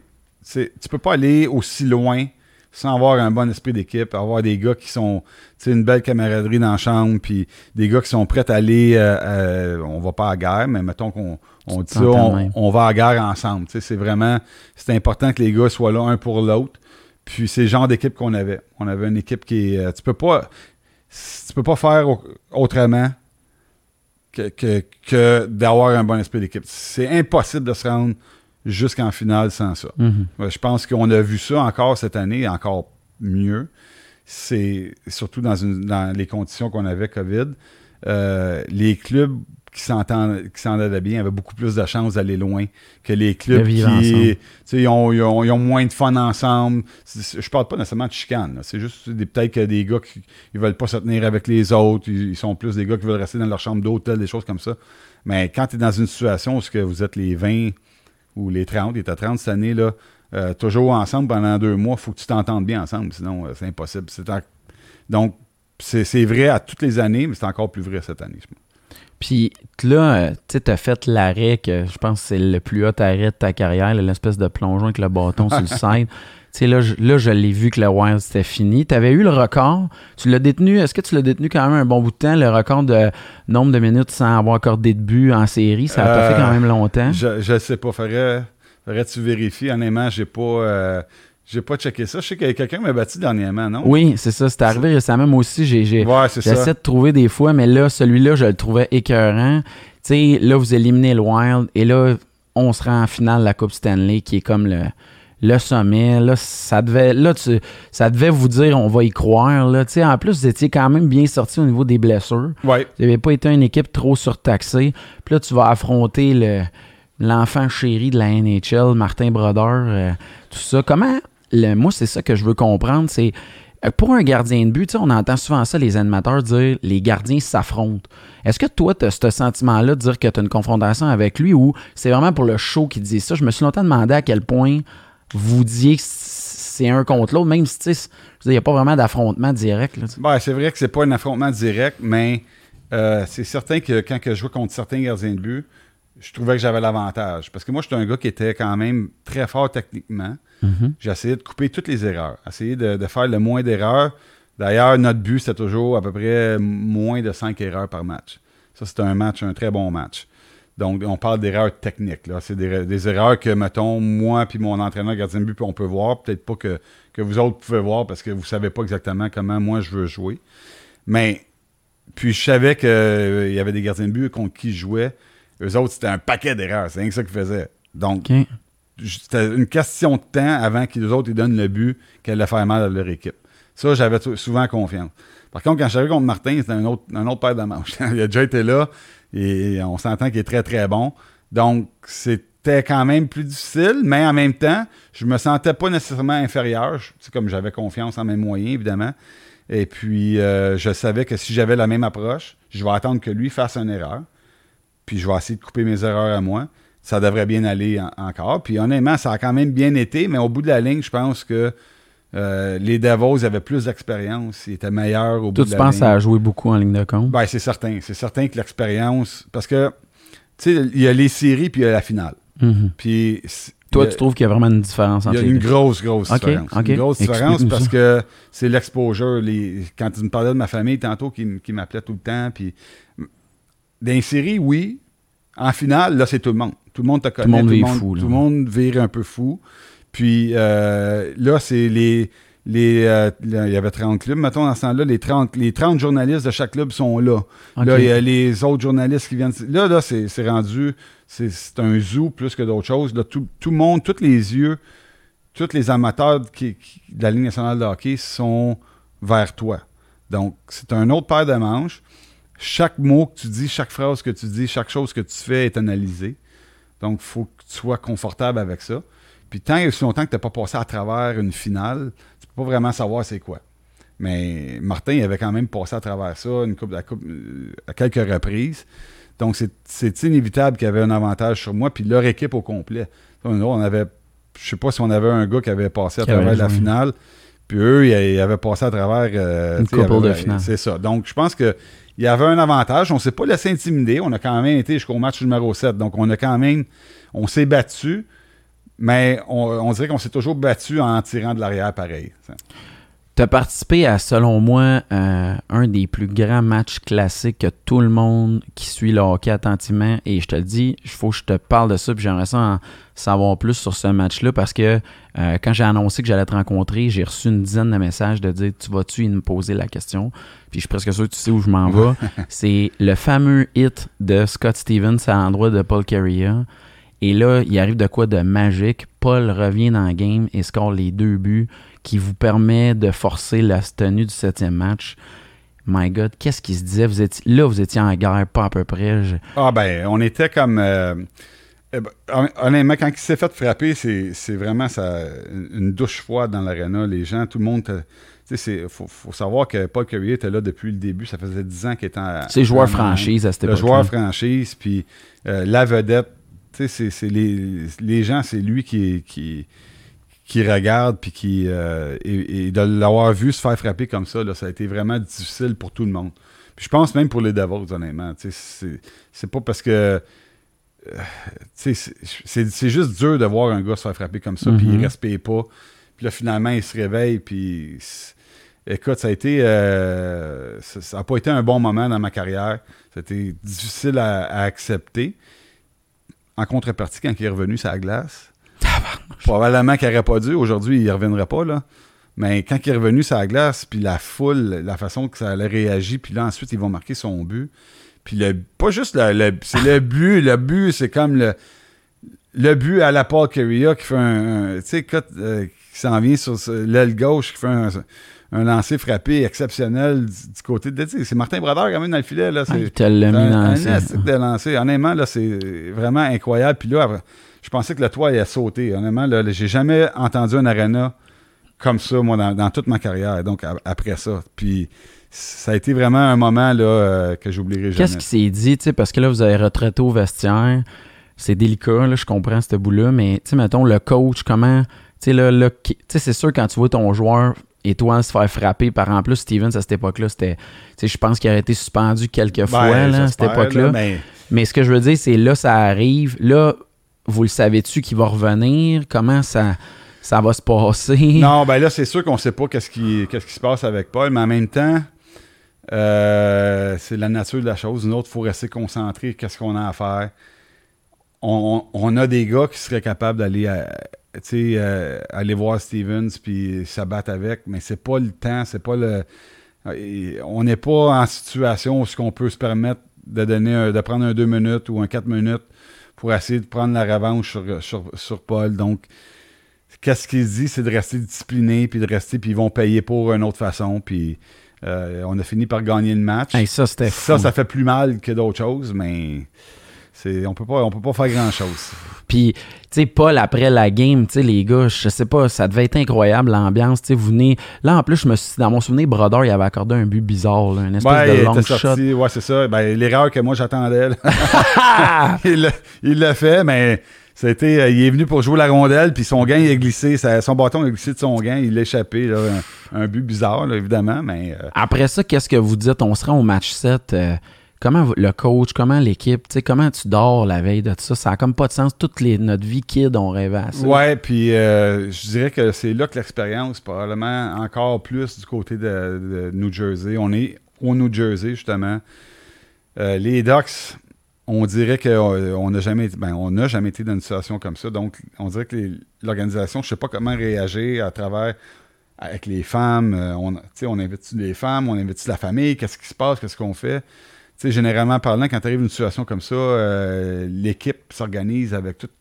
Tu veux pas toucher à ça, vous voulez rester concentré. Donc, ils vont s'arranger pour avoir un avion pour les femmes, puis s'arranger pour que ta famille soit là, tout ça. Là, les femmes, il a fallu qu'ils s'organisent par eux pour. C'est trop gros, ça va trop vite. là. Ça va vite, puis c'est pas de la faute à l'organisation. Ils n'ont jamais vraiment vécu ça. Ils savent pas comment réagir de ce côté-là. Donc, euh, c'est tous ces petits détails-là qui font en sorte que les, les Devos, eux autres, ils se concentrent sur le match. Nous autres, on court un peu après notre, euh, euh notre queue, puis on essaie de, gérer tout ce qui vient alentour de ça. Bon, c'est pas ça qui a fait qu'on a perdu. Je pense qu'au bout de la ligne, il y avait peut-être une meilleure équipe que nous. Mais euh, c'est le genre d'expérience que tu te rends compte après ça en, 2007, quand tu arrives en finale encore, ça, arrive, ça arrivera plus les affaires de même. C'est des choses comme Vous ça. Vous allez rester concentré. Exactement. Et là, il arrive, je sais qu'il faut que je te ramène à ça, mais pour moi, c'est un moment historique de hockey. Puis je trouvais ça cool que tu l'aies parce que pour moi, ça a été. Tu sais, je, je, sais, je me souviens de ton regard, tout ça, quand tu étais allé le chercher, quand ils t'ont donné le Conn Puis, tu sais, je sais que c'est pas un sentiment, là, je comprends très bien, mais moi, j'avais une fierté de dire que ce jour-là, tout le monde avait reconnu que, le joueur qui a fait les séries de cette année-là, c'était Jean-Sébastien Giguère. Non, ben, c'est certain que je suis fier d'avoir gagné ce trophée-là. Là, c'est... Euh, euh, c'est quelque chose que. Quand j'ai grandi, j'aurais jamais pensé gagner ça. honnêtement, c'est pas le.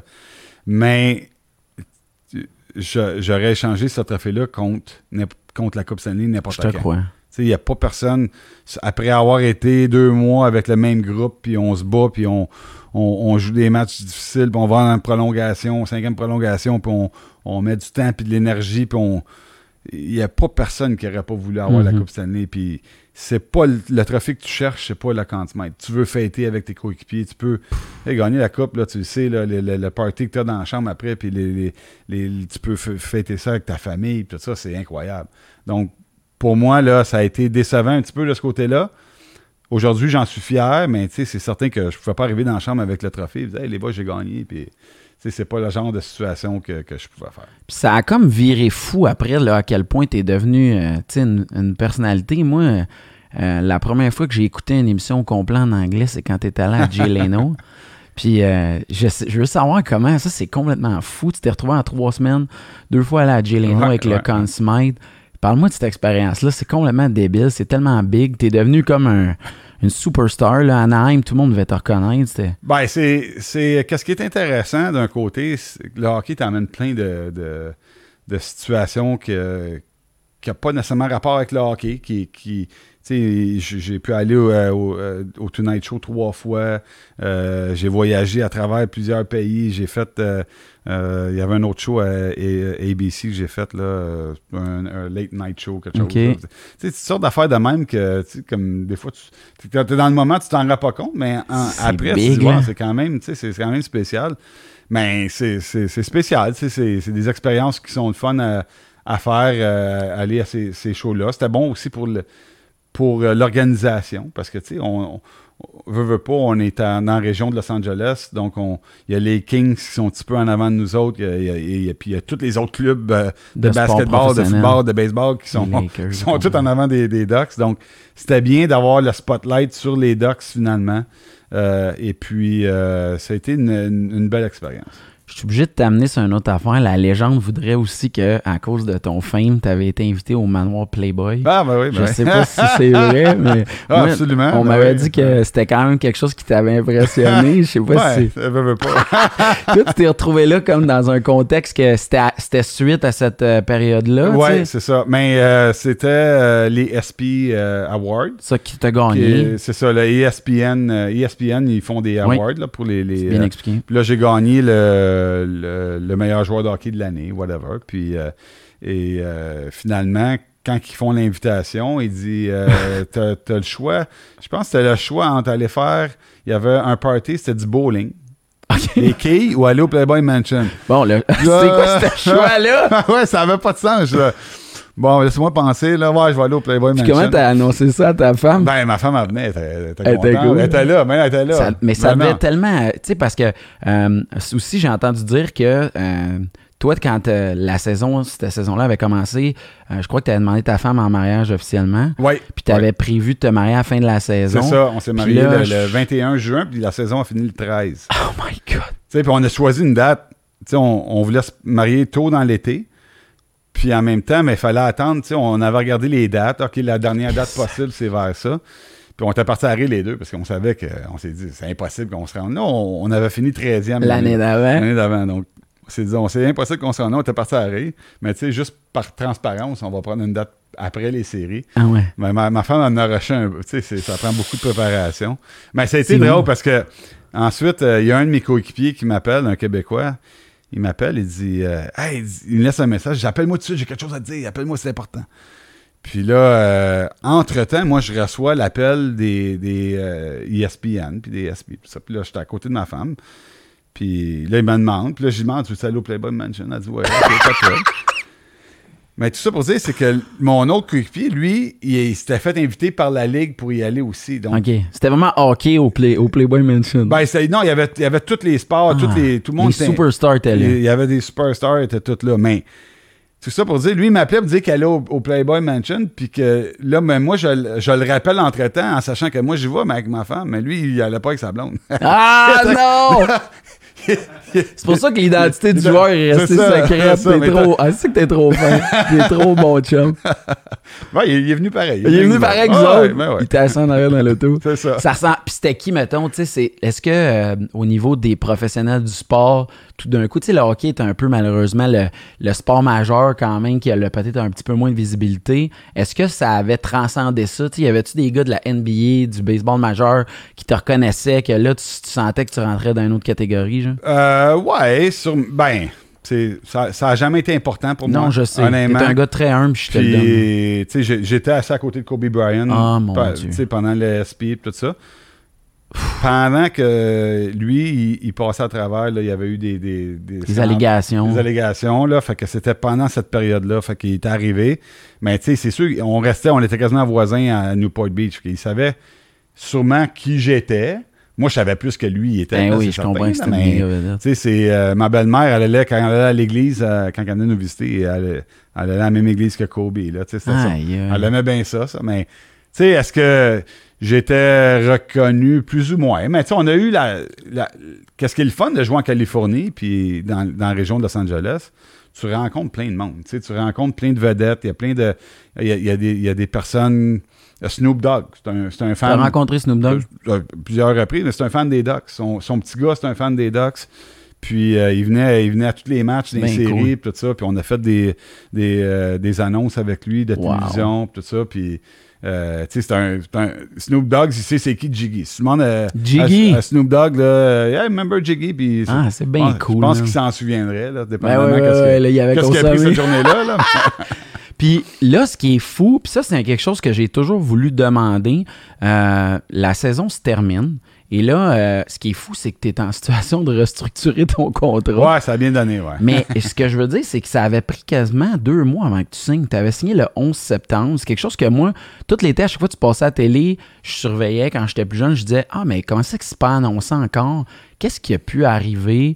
Comment ça a pu se traduire? C'est-tu quelque chose que, tu sais, avec le recul. Euh, je sais pas. Honnêtement, je m'en. Euh, tu me dis ça, puis je m'en souviens pas. Parce que, tu sais, à ce temps, on capote, là, le gars, le joueur, il a même pas fini la saison qu'on est comme. Ça pourrait être une distraction. Moi, je m'attendais à ce que, avant le 1er juillet, tu signes. Ben ouais, ben ouais. Parce que là, le téléphone aurait pu sonner dans tous les sens. Visiblement, tu étais un agent libre carrément, free agent. Euh, j'étais pas. non, j'étais. Il te restait une année avec restriction. J'étais avec, j'étais avec restriction, je crois. OK, encore. Mais honnêtement, je m'en souviens pas. Mais pour moi, il était. Il n'y avait pas de doute. C'était juste une question de temps avant que je signe avec les Ducks. Mais il est arrivé quelque chose cet été-là. Honnêtement, je m'en, m'en souviens pas, mais je me souviens pourquoi. Il est arrivé quelque chose que ça avait pris du temps, mais c'était pas quelque chose de, grave. C'était juste une question de temps avant que je signe le contrat. OK, mais tu t'en doutais que ça allait se produire, puis il n'y avait pas de chicane. Parce que moi, j'ai Il n'y avait aucune chicane. Jamais on entend ça. Tu sais, à part le Astor, les joueurs qui vont comme euh, pas faire le camp, pousser la note. Tu sais, d'habitude, c'est signe, mauvais signe. D'habitude, ça se règle tout de suite. Fait que, tu sais, je trouve que l'équipe qui veut, tu sais, mettons, repartir de bon pied, tu étais le joueur à re-signer. Euh, j'étais bien surpris. Puis il y avait eu des gros changements cet été-là. Tu sais, Paul était parti au Colorado. Là, toi, tu t'es retrouvé avec un joueur quand même que j'aimerais s'en entendre parler, mais tu t'es mis à jouer avec Sergei Federov. Oui, Sergei, oui. Qui s'était joint à l'équipe. Parce que toi, on va se le dire, euh, j'ai fait la liste des gars que tu as côtoyés et tu as, probablement une des plus incroyables listes de joueurs qui t'a joué. Il est arrivé de quoi entre la, le, le, le, le run pour la playoff en 2002-2003 et là, il y a eu le lockout. Et euh, il y a quelque chose qu'il faut que je t'amène. Moi, je trouve que tu as eu du succès dans les deux airs, c'est-à-dire l'ère avant le changement des règlements et l'ère après. Moi, je veux savoir comment, en tant que joueur, vous avez adopté ça. C'est quand même quelque chose que toi, un peu, j'étais tanné parce que beaucoup de gens te citaient un exemple par rapport à la grosseur d'équipement. Fait que, tu sais, tout ça, j'aimerais ça que tu m'expliques comment ça se pouvait se vivre ou, tu sais. Ben, euh, c'est sûr que, tu sais, si tu augmentes les chances de marquer, Puis les. euh, Ça vous frustrait-tu, les goalers, en vous autres? C'était quelque chose pas. qui vous Non, choquait? Non, non, non, parce que. Tu sais, on est tous conscients que. Euh, tu sais, ça, ça prend plus de buts, ça prenait plus de buts. C'était Ouais. des matchs de 2-1 puis 1-0. c'est- Ça faisait chier tout le monde. Moi, j'aime ça les jouer parce que je suis un gardien de but, mais honnêtement, comme spectateur, je ne veux pas payer des centaines de dollars pour. Puis, tu sais, on voyait à travers la ligue, l'atmosphère les arénas était peut-être pas à son meilleur. C'était des matchs un peu ennuyants. La si on, trappe, Si euh. on regarde notre, notre série, euh, les Mighty Ducks contre les, euh, contre les. Davos, t'as pas la, la- la série la plus offensive. Donc, c'est Mm. pas le, qu'est-ce qui est le plus fun à regarder. Euh, en disant ça, si tu es le dixième meilleur gardien de but dans la Ligue nationale sur 60, pas parce qu'il augmente les buts que tu vas devenir 30e. Tu vas rester, no- normalement, tu devrais rester dixième. Ouais, je Tu vas peut-être donner un petit peu plus de buts dans la saison, mais tu vas quand même, le meilleur va- devrait rester le meilleur, puis le moins bon devrait Je catch. toujours être le moins bon. Donc pour moi, ça me dérangeait pas trop. La façon dont je jouais, ça m'avantageait d'une certaine façon parce que je jouais d'une façon que j'étais j'étais toujours à la bonne place. Pas toujours, parce que j'aurais aimé toujours être à la bonne place, mais mon but, c'était de toujours être à la Ton bonne style place. de Mon goaling, style, exactement. C'était ça. C'était les déplacements. Euh, à chaque fois que la rondelle bougeait, moi je bougeais, puis j'essayais d'arriver avant la rondelle. C'est ça mon, mon, mon Mhm. thinking. Puis normalement, il y a peut-être plus de vitesse à travers le jeu, mais moi, je suis dans mon demi-cercle, j'ai pas bien plus de place à couvrir. Donc, euh, avec les entraînements que je fais l'été, euh, je suis à, à 26, 27, 28 ans, là, je suis vraiment en bonne condition physique, je suis au top de ma shape. Donc, il n'y a aucune raison pourquoi je ne serais pas capable de suivre la, vitesse de jeu. Euh, surtout que, que quand je joue un bon match, je fais moins de 5 erreurs. Donc, ça, ça reste que je devrais faire des arrêts pareils. OK, je comprends. Fait que à ce moment-là, entre gardien de but, l'histoire de plus aller tu sais, c'est quand même. Vous autres, je trouvais que votre position était vraiment touchée. On voyait que la Ligue voulait plus de buts. Ils ont enlevé le two-line pass. Ouais, ouais. Ça devait quand même être des affaires avec les entraîneurs, tout ça. Moi, je trouvais que c'était majeur. Là. Tout, euh, aussi, c'est plate parce que tu as perdu une année dans ton prime. Ça doit être quelque chose qui doit te Ouais, revenir plate. aussi. Ben, ça a été plate, mais gars, je, je- euh, je suis allé jouer en Europe. Je suis allé jouer en Allemagne euh, pendant trois mois. Ça a été super le fun, ça. euh, une expérience que j'aurais pas eu la chance de vivre euh, parce que j'aurais pas été capable de le faire à la fin de ma carrière. Donc, pour moi, euh, c'était quelque chose de super le fun. Puis, honnêtement, tous ces règlements-là, je pense qu'ils ont amélioré le jeu. Ouais, t'es content de ça aujourd'hui? Ouais, tu penses que c'est une bonne chose? Je pense que c'était beaucoup plus excitant. là. Moi, je trouve que le hockey est vraiment plus rapide. plus rapide, plus excitant. Les matchs sont moins longs. Les, euh, les, tra- euh, les trapo- euh, les trapo- euh, en tout cas, les lignes là, pour Ouais, les sur gardiens le de coin, but, là, là. sur le coin, là, pour pas que les gardiens de but puissent aller jouer la rondelle. Moi, ça, ça m'avantageait parce que je n'étais pas un gars qui jouait la rondelle tant que ça. Exact. J'aimais ça aller euh, en Mais pas arrière comme Brodeur filet, et compagnie. mais c'est sûr que si j'avais été Martin Brodeur, ça m'aurait affecté plus. Mais en même temps, il faisait ces règlements-là pour... Tu sais, contre Martin Brodeur. Parce que On va se le dire, c'est lui qui si- était le. s'il faisait des, des règlements d'équipement, il y avait peut-être plus moi en tête. Mhm. Parce qu'il voulait, il réduire l'équipement, euh, pas parce que je trichais, mais si, si j'avais le doigt à 12 pouces, j'avais 12 pouces de pâte, j'avais pas 11 pouces. Puis la façon dont je jouais, vu que j'étais le plus souvent possible en bonne position, ben, la boue de 12 pouces, c'est de l'air gros parce que je suis toujours en- entre la rondelle et le filet. Donc moi, c'est ça que je veux, je veux toujours être entre la rondelle et le filet. Donc, c'est sûr que j'ai de l'air gros. S'ils veulent réduire l'équipement, ils ont moi en tête. S'ils veulent réduire les gardiens de but qui jouent la rondelle un peu trop, Plus des- Martin, les gars c'est c'est plus Martin qui se fait affecter que, que- comme ça. Puis, mais je pense que ça a été un règlement pas mal. euh, ça a été un bon règlement parce que ça te permet, si tu as une bonne équipe qui peut mettre la rondelle profondément, puis tu as de la vitesse, tu peux aller chercher la rondelle, euh, tu pas de gardien de but qui vient, qui vient arrêter tout ça. Le gardien de but, normalement, ne devrait pas. Moi, moi j'aime ça, ce règlement. Il ne devrait pas avoir joué, joué la rondelle si elle est dans les coins. Moi Je aussi, pense, que- je pense que c'est un bon règlement. Tu sais, toute le- la notion du two-line pass, moi, ça, je trouve que ça, ça a beaucoup amélioré le Ouais, sport. ouais. Puis euh, les offside à retardement, ça, je trouve que ça a eu un impact considérable parce qu'on dirait qu'il y a moins d'arrêt de jeu. Ouais, Le exactement. hockey, dans ce temps-là, c'était épouvantable. Il y avait des mises au jeu non-stop. Puis là, l'arrivée du icing qui faisait en sorte que euh, dégagement refusé faisait qu'il n'y avait plus de changement. C'est, c'est- Là, là, on dirait que ça, je me suis souvenu que ça a fait en sorte que la NHL, on dirait qu'elle a commencé à se rajeunir. Oui, oui, exactement. Avec la vitesse, là, ça prenait plus de vitesse. Un autre règlement que- qui n'est pas souvent parlé, mais c'est les, euh, les lancers par-dessus les baies vitrées aussi. Qui est, qui est complètement anodin, mais le nombre de fois qu'on faisait ça par exprès, C'était. Ah, t'es-tu sérieux? Ah, absolument. C'est un jeu contrôlé? Absolument. C'était dans le doute. Pour aller chez le rebound ou? Tu t'amènes dans, le, dans les estrades pour. Euh, si ça tourne dans notre zone là, trop longtemps, là, c'était. C'était pas rare que les gars ils mettaient ça dans les estrades pour avoir un sifflet. Calmer le jeu. Ouais, exactement. OK. Et là, il arrive de quoi que moi, je ne comprendrai jamais. J'aimerais ça que tu m'expliques si toi, tu l'as vécu au premier loge. Pourquoi tout d'un coup, nos magnifiques Mighty Ducks d'Anaheim avec les super couleurs décident de devenir les Ducks? ça, c'est-tu quelque chose? Parce que moi, je trouvais que le, le, le, Mighty Ducks, l'ancien logo, il était écœurant. Tu sais, gars, là, ils ont ressorti les Retro Switch, sont allés vers ça. Qu'est-ce qu'ils vous ont expliqué? C'est-tu quelque chose qui vous avait été dit à ben, l'époque? Euh, nous, on était propriété des, euh, de Disney, ouais. qui est propriété du film euh, Mighty Ducks et tout. Mm-hmm. et c'était pour ça que l'équipe était nommée comme ça. Et ils ont décidé de vendre l'équipe. Donc, ils ont vendu l'équipe après le lockout. Et évidemment, le nouveau propriétaire arrive, puis je pense qu'il veut mettre son impression sur l'équipe. Il veut changer un petit peu le passé parce que malgré une coupe d'années que ça avait bien été, en général, le, hockey n'était pas encore fort fort en Californie. C'était pas, pas vendu, c'était pas, pas tant que ça. C'était pas encore tant que ça. Donc, je pense qu'il voulait changer un petit peu l'image de l'équipe. Euh, tout en conservant un petit peu son passé. C'est pour ça donc ils ont, décidé de, garder le Ducks, euh, puis d'enlever le Mighty.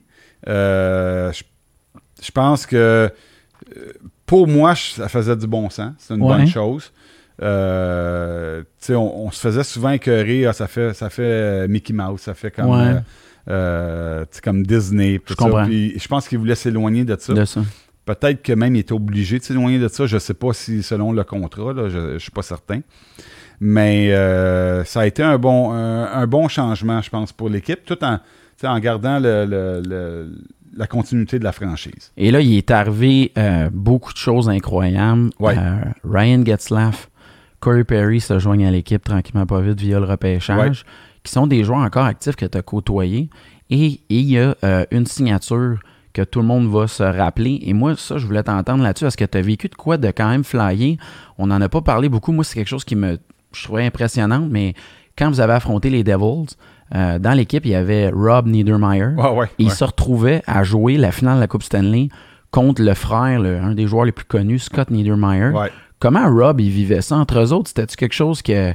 Parce que c'est sûr qu'il y a eu des coups qui ont dû. Euh, pas de quartier, là. Je sais pas comment ils vivaient ça, mais. Ben, tu sais comment c'est des frères, ça peut être. Puis euh, c'est certain que ça devait pas. Moi, je pense que sa mère, elle a trouvé ça extrêmement difficile. Ouais. Puis. Euh, Scott, en ayant déjà gagné la coupe, sa mère. Ah, ben, point que Rob Sans le dire publiquement, elle, avait espoir que Rob y gagne. Euh, juste pour qu'il puisse vivre cette expérience-là. Euh, puis, je pense que perdre en 2003, nous perdre, puis Scott gagner, je pense que ça a beaucoup influencé Scott à venir vivre, euh, ben, jouer en Californie après avec nous autres. Parce que je pense qu'il y a une partie de lui. Scott Niedermayer, c'est une personne incroyable. Il est ah super gentil. Je veux entendre ça. Moi, moi à chaque fois qu'on me demande mon top 5 défenseurs of all time, Scott Niedermayer, euh, c'est top, top 1. Honnêtement, ah, au top 3, là, il peut, tu peux, euh, on peut s'estimer, là, mais euh, moi, c'est le meilleur joueur avec qui j'ai joué de, ah, ma carrière. Ouais. Puis, c'est tout ce qui vient avec. C'est le, il, il, ressort pas nécessairement sur la glace. Mais quand tu le regardes vraiment jouer, là, son coup de patin, sa, Incroyable, sa hein. fluidité, son intelligence. L'année qu'on a gagné la Coupe, je pense qu'il y a 4 ou 5 buts gagnants. Comment il y a un défenseur, des, buts gagnants, tu sais, ça vient d'où? Puis il n'y a pas un lancer foudroyant, là. C'est juste par son intelligence, en, appuyant l'offensive du bon moment. Il pouvait être cinq minutes sur la glace puis pas être fatigué. Moi, j'avais un problème de, transpiration. Lui, zéro. Là. Lui, il comme une barre. Écoute, j'étais tellement jaloux. C'est tellement facile pour lui jouer au hockey. Puis, euh, euh, honnêtement, ça a été. Euh, Quand vous avez appris la signature, toi, tu devais te dire, oh, long, long. Ouais, lui, entre autres. Mais là, je le sais où ça. Puis là, c'est sûr que Chris Ponger, tu rajoutes Chris Ponger à ça, c'est pour nous Eux autres, ils épaieraient tout le temps? Ils jouaient tout le temps ensemble, quasiment, ou Scott, Scott, jouait avec euh, François Beauchemin. François, qui est, pour vrai, euh, un des défenseurs, je pense, les plus sous-estimés exactement, exactement. de l'histoire, capable de jouer physique, incroyable. Puis il jouait super bien, tu sais, comme euh, Scott prenait des chances un petit peu plus offensivement. Donc François, c'était un bon défenseur, euh, mais il était capable, il avait un bon lancer, il, était, il complimentait bien. C'est pas facile de jouer avec un, une vedette. Ben oui, ben un gars comme, comme Scott Neumeyer, faut que tu sois capable de patiner avec, faut que tu sois... Puis en même temps, il faut que tu sois assez discipliné pour rester en arrière des fois pour le laisser aller. Mais euh, François, il l'a vraiment bien complimenté. complimenté puis euh, Chris Pronger, et les deux jouent à peu près 30 minutes par match. Sur l'avantage numérique, ils jouent ensemble. Il, est mixé. C'est ça. Parce que là, puis euh, ça, c'est méconnu, mais tu sais, Chris, c'est quand même un des joueurs qui était quand même légendaire au niveau du hockey, mais on m'a toujours dit que c'était pas une personnalité qui était facile. Euh, ben les gars qui disaient qu'il causait des clics, c'était un gars quand même qui prenait de la place dans le vestiaire.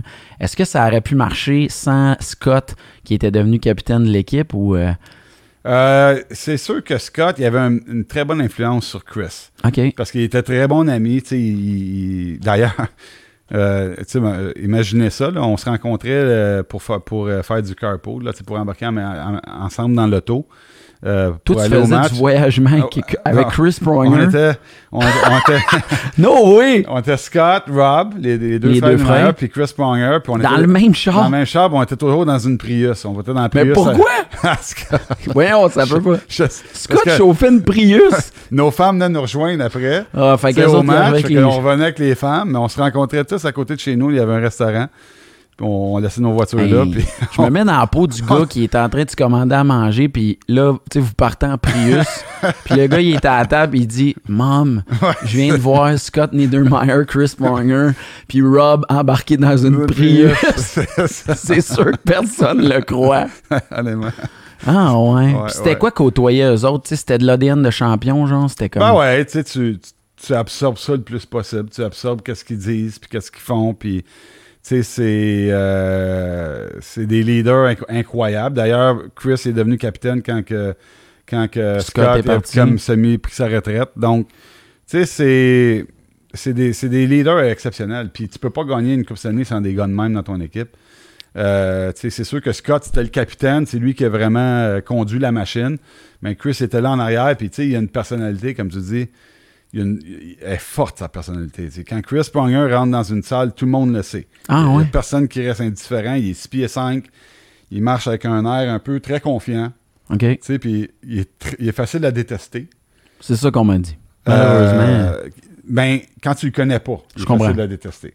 Quand tu le connais, il est vraiment facile à aimer. Une bonne personne, généreux. OK. il veut toujours te faire plaisir. Puis euh, j'aime bien cette histoire-là parce que euh, quand on, à chaque année, on faisait un voyage père-fils. OK. Puis euh, les pères viennent pendant une semaine, puis on, fait, on va sur la route. On fait deux, trois ça, matchs. Cool, hein, ça, c'est incroyable. c'est un bon souvenir. C'est vraiment incroyable. Toi, tu as vécu ça avec ton père? Je l'ai fait deux, trois fois avec mon père, je l'ai fait avec mon frère, je l'ai fait avec. Euh, tu sais, c'est vraiment le fun de faire des choses comme ça. Puis, en tout cas, tout ça pour dire, Chris, lui, il allait voir toutes les pères puis il leur ah parlait, puis il prenait... À la fin de la semaine, là, Chris Ponger connaissait tous les pères par leur nom, puis il savait exactement ce qu'il faisait, puis il avait du fun avec eux autres, puis... C'était un real, c'était un vrai. C'était vraiment un bon gars. Puis moi, moi je suis pas comme ça. Je, je connaissais les pères, mais j'étais plus gêné, tout ça, timide un peu. Mais le, le joueur préféré avec qui j'ai joué de mon père, c'était Chris Ponger. Ah! Capotait sur lui. Ouais, ouais, ouais. Puis là aussi, euh, il y, a deux autres joueurs que je veux te parler avant qu'on se rende à run de la Coupe Stanley. Puis euh, faut. T'as côtoyé Timo Selani, qui est, selon moi, un, des plus grands joueurs de la Ligue nationale, un des rares gars. Tu sais, euh, je me souviens du souvenir à la fin de tout, là, tout ça. Quel, c'était votre joueur. en plus, c'était surprenant de croire que Timo pouvait autant être scoreur à cette période-là. Lui, il amenait quoi de plus? C'était-tu un gars loud dans la chambre, euh, tu sais, comment il pouvait être? Euh? Non, mais Timo, c'est euh, le, contraire à Paul Carey. Il y a Timo l'année qui est ah, complètement là, puis il y a Paul Carey qui est, c'est les deux, deux meilleurs amis hors glace. Sérieux, OK. Parce que un, il est hyper sérieux. Paul, là, il est hyper sérieux? Il va tout faire pour performer. Puis Timo, des fois, il va tout faire pour pas performer quasiment, mais lui, il est là pour s'amuser. Tout est ah, là pour avoir du plaisir, puis, puis, puis tu sais avoir du plaisir dans la vie. C'est ça qu'il veut. Puis lui, jouer au hockey, c'est ça qui. C'était ça son but, c'est de, s'amuser. Puis, euh, et puis quand on l'a signé en 2006, Timo, il est revenu, il est allé à San Jose, il est allé au Colorado, il s'est fait opérer au genou, ça allait plus ou moins bien sa carrière rendu là. On l'a signé à rabais pour, pour parce qu'on avait besoin de profondeur. finalement, mais lui, il aimait tellement ça jouer en Californie. il avait encore sa maison euh, pas loin de l'aréna, puis c'était... Il avait l'air d'un kid, ce gars-là, quand exactement, il jouait. Exactement. Puis là, tout ce qu'il avait besoin, c'est de s'amuser encore. Puis il est arrivé, il est revenu avec nous autres, puis là, il s'amusait. Il, a repris le, plaisir à jouer. Il, il s'est fait opérer au genou, donc il avait pas mal de mal au genou. Là, il avait plus mal. C'était ah, comme un semi-risque notre euh, GM avait, Tout un risque, à ben, Tout un risque. Il a, joué là après ça pendant 10 ans quasiment. exact.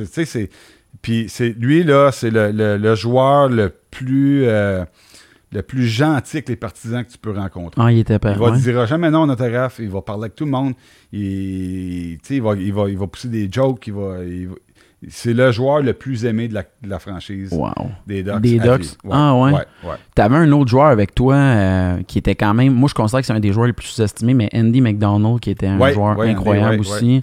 Euh, mais moi, celui que je veux que tu me parles, c'est le personnage. C'est t'as côtoyé Ilya Brizgalov, ah, qui est considéré comme un gars il y a beaucoup trop d'anecdotes sur Brizgalov. ouais. Fait que tu sais, si tu en une, parce qu'en plus, tu me dis que Briz, il y a quand même. Tu sais, François était encore là au moment que Briz était ouais, arrivé? Ouais, ouais, tout le Bon, fait que ça veut dire qu'il était capable de passer à travers les trainings de François. Ouais, ben tu sais, quand je disais tantôt, là, il y en a qui font à moitié-moitié, ça c'était Briz. Ça dépendait, comment il se sentait dans la journée ou dans, l'année. Parce que, tu sais, toi, euh, on va se le dire, tu sais, euh, les Ducks, moi, je pense qu'avec les Bruins et puis euh, Ottawa, c'est des, des, équipes qui avaient le don d'acheter des talents en gardien de but. Vraiment incroyable. Puis Briz, on ne doutera jamais de son talent. Tu sais, toi, tu devais sentir à cette époque-là aussi que là, eux autres, ils voulaient que lui, il passe, mais toi, tu, devais trouver que ton avantage, c'était d'être un vrai pro, là, tu sais, je veux dire. Ben, c'est sûr que je pense que les Ducks avaient en tête que Briz allait me prendre ma job. éventuellement. Euh, ils l'ont repêché pour ça. Puis en 2007, quand la saison elle a commencé, moi, c'était ma dernière année de contrat. Et puis Briz, l'année d'avant, euh, lui avait été. Euh, il m'avait remplacé dans les séries. OK. Oui, oui, oui. Là, il avait emmené l'équipe jusqu'en finale de conférence. Il était en feu. OK? Fait que moi, honnêtement, passe l'été, euh, tantôt, je vous ai dit, j'ai des problèmes de transpiration. Euh, cet été-là, je suis allé faire des tests euh, à l'Institut Gatorade en Illinois, tout ça. Puis je suis allé essayer de. Parce que je perdais toujours entre 8 et 12 livres par match. 8 et 12 livres? C'est extrêmement. Ouais, ça, c'est complètement fou. C'est beaucoup. ensuite, après, j'ai passé là, je suis rendu à 3-4 livres. Donc, ça avait vraiment diminué, beaucoup plus facile sur la récupération. Euh, côté mental aussi. Et donc, que moi, je suis arrivé beaucoup plus. Comme je suis arrivé, j'étais très motivé. J'avais perdu ma job de Briz euh, en 2006. Que je suis arrivé au camp d'entraînement 2006-2007, l'année qu'on a gagné la Coupe. Je savais qu'on avait vraiment une équipe exceptionnelle. Il me restait une année de contrat, donc je voulais arriver prête. J'étais motivé. J'étais un petit peu fâché du résultat, qu'est-ce qui s'était passé l'année d'avant. Donc, j'ai vraiment utilisé ça comme, euh, comme motivation. Puis je pense que Briz est arrivé moins près, lui, au camp. Mais j'ai l'impression que les Ducks, eux, ils avaient l'intention pendant la saison peut-être de m'utiliser pour aller chercher peut-être quelqu'un, un joueur d'avant, un, trade, un, trade, whatever, en sachant que Briz, l'année d'avant, ils avaient emmené en finale de conférence, probablement qu'ils avaient, avait espéré qu'il commence la saison comme il faut, puis qui, mais ça a vraiment pas bien parti pour Briz cette année-là. Il y a eu de la misère toute l'année. Euh, je me suis blessé au mois de février. Euh, j'ai manqué le mois de février au complet. Euh, on, a, on a quasiment perdu tous nos matchs. Fait que ça a été difficile pour lui cette année-là. Puis, euh, euh, donc, c'est un moineau, Briz. As-tu un, exemple? Ouais, je sais pas si c'est ben, possible. Tu sais, parce qu'à vrai, on a, on a rien contre. je pense qu'il même qu'il l'assume très bien. Ouais, ouais, c'est ça. Ben après, il y a eu plein d'affaires. il se déclarait comme un philosophe du hockey. c'est ça. ouais, écoute, lui, là, c'en est un qui veut avoir du plaisir. Je pense que qu'est-ce qui est arrivé souvent avec lui, c'est il, vient de la Russie. Mm-hmm. Hein, il, vient d'un. Un pays plus sérieux, peut-être. Ouais, plus. Mais, d'une autre philosophie, puis euh, euh, il y a toujours le. Tu sais, comme euh, il, parle pas super bien anglais. Tu sais, fait qu'il n'est pas nécessairement capable de s'exprimer comme il veut. C'est un gars qui a, besoin de parler, il aimerait ça s'exprimer, tout ça, mais il y a toujours un petit, un petit barrage de, langage, que moi aussi j'ai d'ailleurs en anglais aussi, mm-hmm. il veut, veut pas. Fait que, tu sais, c'est pas toujours facile pour lui de s'exprimer, des fois ça sortait peut-être pas de la bonne façon. Mais une petite anecdote, je, je vais vous conter. Finalement, mon garçon, il est venu au monde en 2007, juste avant les séries. Puis. Euh, C'était pas facile. Ça n'a pas été facile, tout ça. Puis, euh, finalement, c'est lui qui joue les trois derniers matchs de la saison, avant les séries. Ben, il a mal joué toute la saison, sauf ces trois matchs-là. Il était en feu. En feu, là, euh, il a tout arrêté. Fait que là, je, voyais venir parce que je connaissais bien mon entraîneur. Moi, j'avais eu ma meilleure saison à vie. J'étais prêt, là. Toi, tu considères que c'est ta meilleure saison en carrière? Saison. Saison. Puis mhm. là, je, sais que je suis prêt. On a une équipe exceptionnelle. Puis là, je vois ça, Briz, il joue, là, je, le sais, là. Je dit à ma femme, c'est sûr, c'est sûr, sûr, sûr, c'est pas moi qui commence une série, c'est certain. Comme de fait, Briz, il commence les séries, il joue. Parce qu'il avait bien joué l'année d'avant et tout ça. Fait que là, il commence. Il joue bien le premier match, deuxième match, troisième match. Là, il me dit, euh, rendu au, avant le quatrième match, il vient me voir, il dit, euh, il dit Jiggy, il dit, je suis vraiment fatigué, là. Il dit, euh, je suis tanné. En série? ouais. Fait que là, je dis, non, ça va bien aller, tu sais. En même temps, je veux jouer, mais je veux pas, je veux pas embarquer pas de cette façon-là. C'est ça. C'est une façon que, finalement, ça, ça, il a fait une période et demie. Ben ouais, on a perdu ce match-là, match numéro 4 contre Minnesota, puis on a gagné. Là, pas sérieux. Il n'a pas rejoué après ça. T'as come over, puis qu'est-ce que j'allais dire? Euh, est-ce que là, tout d'un coup, le coach, parce que tu sais, on a connu Randy Carlisle qui n'était pas un coach facile. je pense qu'il t'avait reproché justement d'être allé dans vivre la naissance de ton enfant. Euh, il y avait du boudage là-dedans. Ouais, ben il était. Euh, Randy, c'est. Ben, c'est ça, c'est Randy. Ça n'a pas été une, semaine facile. En même temps, moi, ça aurait été le septième match euh, de la finale de la Coupe Stanley. Tu serais allé pour ton enfant? La naissance, c'est une chose. Ben non, c'est pas C'est après qu'est-ce qui est arrivé, puis il y avait des, des complications euh, médicales. Je comprends. M'emmener, euh, le hockey, c'est bien le fun, mais la, vie familiale, c'est plus important. Je suis sûr que tous les joueurs comprenaient en plus. non, il n'y a personne qui ne comprenait pas. Puis, tu sais, je me mets d'un soulier à Randy aujourd'hui, quand que ton autre gardien de but, qui est, très bon, Bruce Gallup, c'est un très bon gardien de but, puis il finit la saison, là, honnêtement, il a tout arrêté. Tu es supposé de faire quoi? Tu, tu continues ça avec lui ou tu reviens qu'un gars qui a manqué une semaine, puis là, tu risques de perdre le premier match et série, puis là, oh, c'est pas long que le momentum. Puis vous autres, on vous voyait rendre jusqu'au bout à ce moment-là, vous étiez les Exactement, on avait une équipe pour gagner. Fait que sais, je peux pas le blâmer, mais c'est sûr que j'étais déçu, puis je lui ai fait savoir. Puis là, là tu t'es mis à. C'est toi qui ont mis dans le net, et là, vous étiez unstoppable, mon gars. Ouais, ben là, on a, ça a bien été, euh, tu sais, comment, toutes les séries. On a perdu cinq matchs. moi, je me souviens que c'est Détroit qui vous a tenu le plus avec euh, le fameux euh, hit de Pryor qui avait été suspendu en série. Contre, Holstrom, c'est ça? c'est ça. Tu sais, à ce moment-là, là, là, on sentait qu'il vous avait repoussé dans votre dans votre toughest moment. Et là, vous êtes arrivé contre la finale. Que à ce moment-là, c'est con, mais c'est la dernière équipe qui s'est rendue en série en finale, les, euh, les sénateurs d'Ottawa. Et euh, là, vous alliez avoir arrêté probablement un des meilleurs trios de cette époque-là avec Alfredson, ouais, euh, et euh, voyons, euh, Danny Hitley. Oui, Hitley, oui. Puis là, euh, vous aviez quand même une équipe jeune. Je me rends compte que oui, il y avait Pronger et compagnie. C'est l'année, mais le reste, tu sais, votre deuxième ligne, c'était Getzlaff, Perry, tout ça. Ah, on avait, Dustin Penner, j'ai-tu Oui, Dustin Penner était là aussi. mais tu sais, on avait des bons vétérans à travers tout ça avec Timu, puis des gars, Andy McDonald qui avait été Andy était incroyable. Hein? Non, non, exactement. Puis, euh, on avait un bon mix de jeunes puis de, de, plus vieux. On a notre troisième trio avec Rob Niedermeyer puis Samuel Paulson. Paulson qui nous a donné euh, des séries. Travis Mohan, notre ah troisième trio, jouait 18 minutes. Ah ouais, c'est quand même beaucoup. Il, il, vraiment, il jouait contre le troisième. Nous autres, notre avantage qu'on avait, c'est qu'on était capable de jouer n'importe quel style de hockey. Ouais, c'est ça, ça c'était fou. On hein. pouvait vous faire mal en avantage numérique. On pouvait, si vous voulez jouer physique, vous êtes mieux de ne pas faire ça contre nous autres parce que c'est sûr que vous n'allez pas gagner. Et d'ailleurs, c'est l'avantage qu'on avait contre les sénateurs, c'est qu'on était vraiment intimidants. je pense que les, leurs meilleurs joueurs ont été intimidés par, par le fait que chacun d'entre nous, pas les gardiens de but, mais chacun des joueurs finissait leur mise en échec. Tout le temps. Tout le temps, tout le temps, tout le temps. Ça en était fatigant. On pognait un paquet de punitions à cause de ça. Mais c'était dur de jouer contre nous autres. Ah, ça, c'était écœurant. Moi, euh, Je me souviens, Paulson nous a donné une série incroyable. Il a mis dans sa poche le premier trio. Ça, ça avait fait une méga différence. Tu sais, puis moi, ce que je me souviens, c'est tu t'étais beaucoup signalé dans tes premières périodes dans, dans cette séquence-là. Je me souviens qu'eux autres, il y avait toujours des débuts de match euh, vraiment meilleurs que les vôtres. On dirait que vous étiez toujours surpris par leur vitesse au début. Puis tu avais comme une séquence de 10 safe en 8 minutes. Puis tu tenais l'équipe dans le match. Là, l'équipe se réveillait.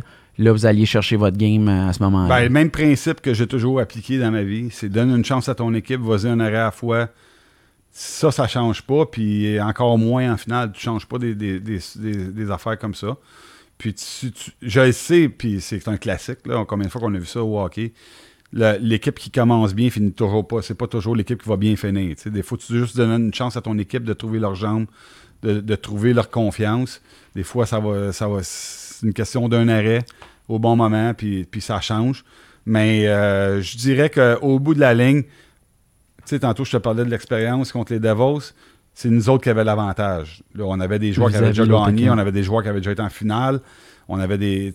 Donc, quand la moitié de l'équipe a déjà été là, euh, on avait l'avantage sur Ottawa que je pense la plupart des gars n'avaient jamais été d'une finale de la Coupe Stanley. Exact, c'était une jeune équipe Donc, si je regarde l'autre côté de la patinoire, il y a Ray Emery, qui est un excellent gardien de but. Mais moi, je le sais en arrière de moi, puis je le dirai pas à tout le monde, mais je le sais que j'ai l'avantage sur lui. C'est clair. Comment vous. Euh, y avait-tu un joueur qui a fait un, un genre de speech, là, ça y est, ou. Y avait-tu quelqu'un qui était loud dans la chambre à ce moment-là? Scott, il était le capitaine. Scott, un capitaine qui était peut-être un petit peu plus euh, tranquille. Euh, c'est sûr que pendant toutes les séries, il y a des speeches ici et là qui, se passent. Mais en général, euh, on n'a pas vraiment eu de gros speeches. Là, Pas eu besoin de, se motiver.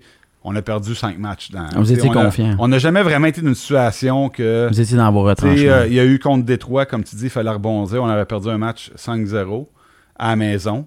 Donc, le match suivant a été important de rebondir, ce qu'on a fait qu'on a gagné.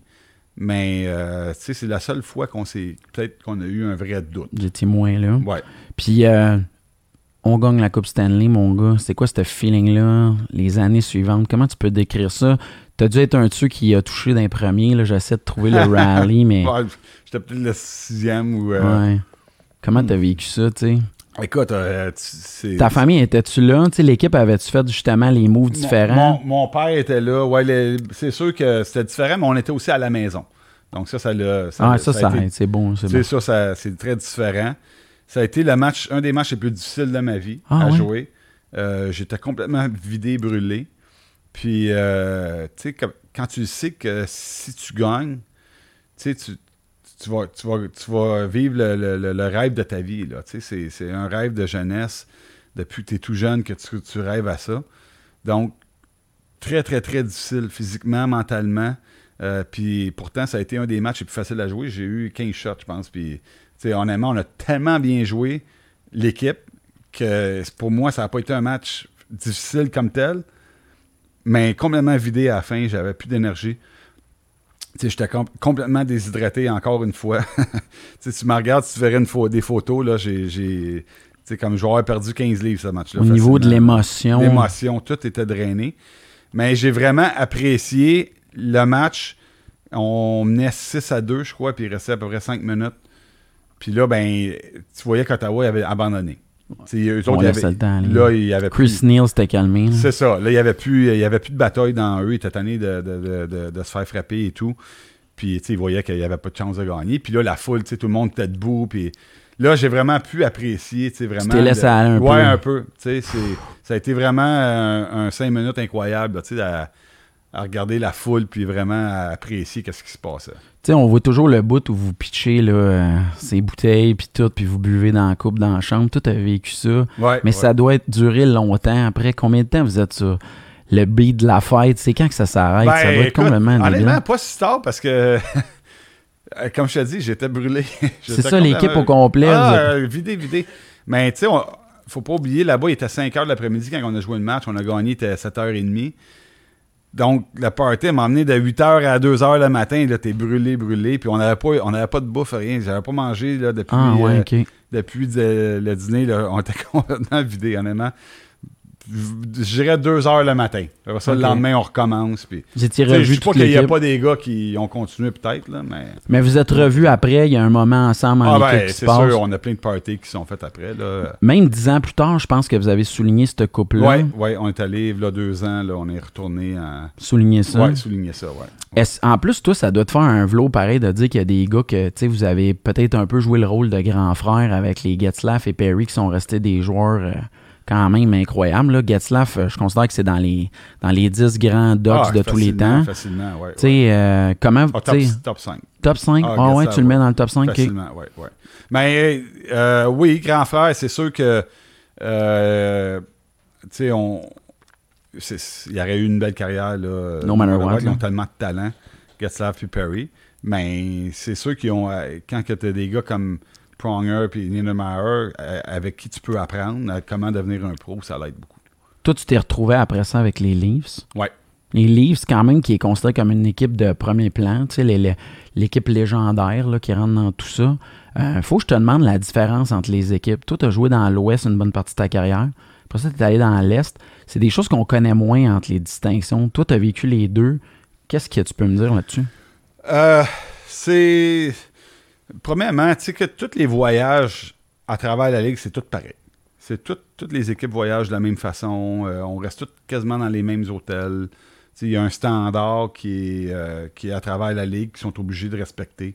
Donc, tu n'iras pas d'un euh, Holiday Inn d'une équipe, puis l'autre équipe, tu t'en vas au Ritz-Carlton. Mm-hmm. C'est pas mal, tu sais, tous des, des, hôtels de luxe avec des...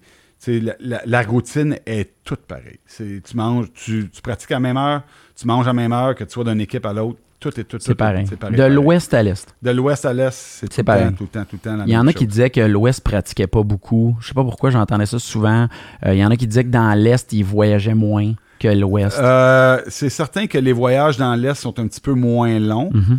Mais euh, moi, si tu me donnes, ma préférence a été de jouer dans l'ouest. J'ai adoré jouer dans l'ouest.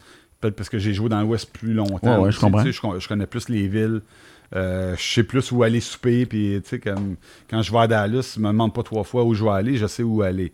C'est sûr que quand je vais quand j'allais à Atlanta, je savais pas où aller. J'avais été deux, trois fois dans ma carrière. Donc, ça peut être différent. Mais, euh, tu sais, j'ai adoré jouer pour les, euh, les livres. C'était une, organisation. Tu sais, malgré que le fait que tout est pareil, les routines puis les choses, le budget est pas pareil non plus. OK. Donc, ça peut se distinguer comment, mettons? ça peut distinguer euh, les arénas de pratique. Comme euh, les, facilités, le gym. Euh, les livres, quand je suis arrivé avec les livres, c'est la seule équipe avec qui j'avais fait affaire qu'il y avait un déjeuner. Tu arrives à l'aréna, le déjeuner, il est là, il y, a un, chef qui fait à manger. Ah, wow. Puis il y a un chef qui te fait à dîner. Donc, ça a de l'aide du luxe, on s'entend.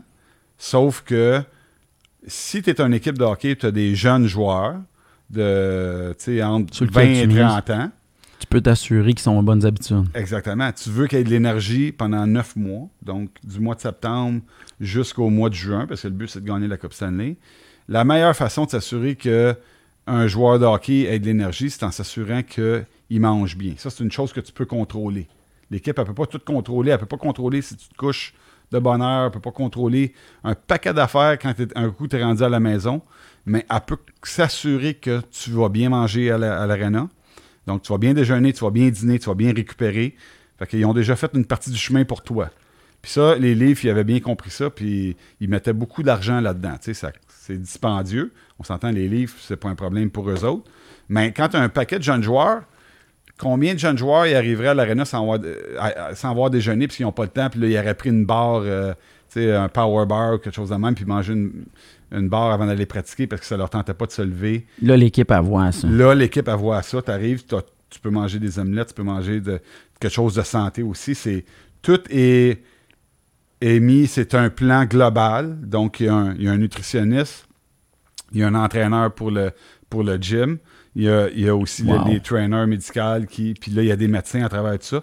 Et il n'y a rien de laissé au hasard. Tout est fait en sorte que les gars ont leur pic de performance rendu dans les séries. Donc, c'est important. Tout est calculé. C'est important que l'entraîneur embarque là-dedans aussi. Parce que des fois, l'entraîneur du conditionnement ou le, l'entraîneur le, le médical qui soigne le soigneur peut aller voir l'entraîneur et dire là, aujourd'hui, c'est mieux si on ne pratique pas. Si l'entraîneur ne veut pas t'entendre, t'écouter, oublie ça. Mais il faut que l'entraîneur fasse partie de ce. Puis je pense que les livres avaient bien compris ça. Cool. Donc, donner les journées de congé. Puis on voit ça beaucoup à Montréal. on voit des fois le Canadien a des journées de congé. On s'entend, tout le monde. Capote, on entend ça à la radio, il y a trop de journées de congé. Mais ça, ça fait partie d'un plan global pour s'assurer que tout le monde soit à son maximum rendu à la fin jeu. C'était plus d'énergie. Rendu dans les séries, ça te donne quoi d'avoir. C'est fou, hein? On n'a pas le choix d'en tenir compte parce que les séries, c'est rendu tellement long. Je capote à chaque année, je check les dates, puis c'est deux mois, tu l'as dit. C'est deux mois de tournoi, puis tu rendu jusqu'au bout, puis c'est impossible de de le faire sans ça. Toi, tu as joué pour eux autres. Tu t'es retrouvé aussi à aller après au Colorado. Ouais. Tu as côtoyé, tu sais, encore une fois, les Nathan McKinnon de ce monde. Tu as été coaché par Patrick qui arrivait dans une période. Ça a dû être quand même flyé de dire que le joueur, coach que tu que tu, tu t'admirais, c'est devenu ton entraîneur.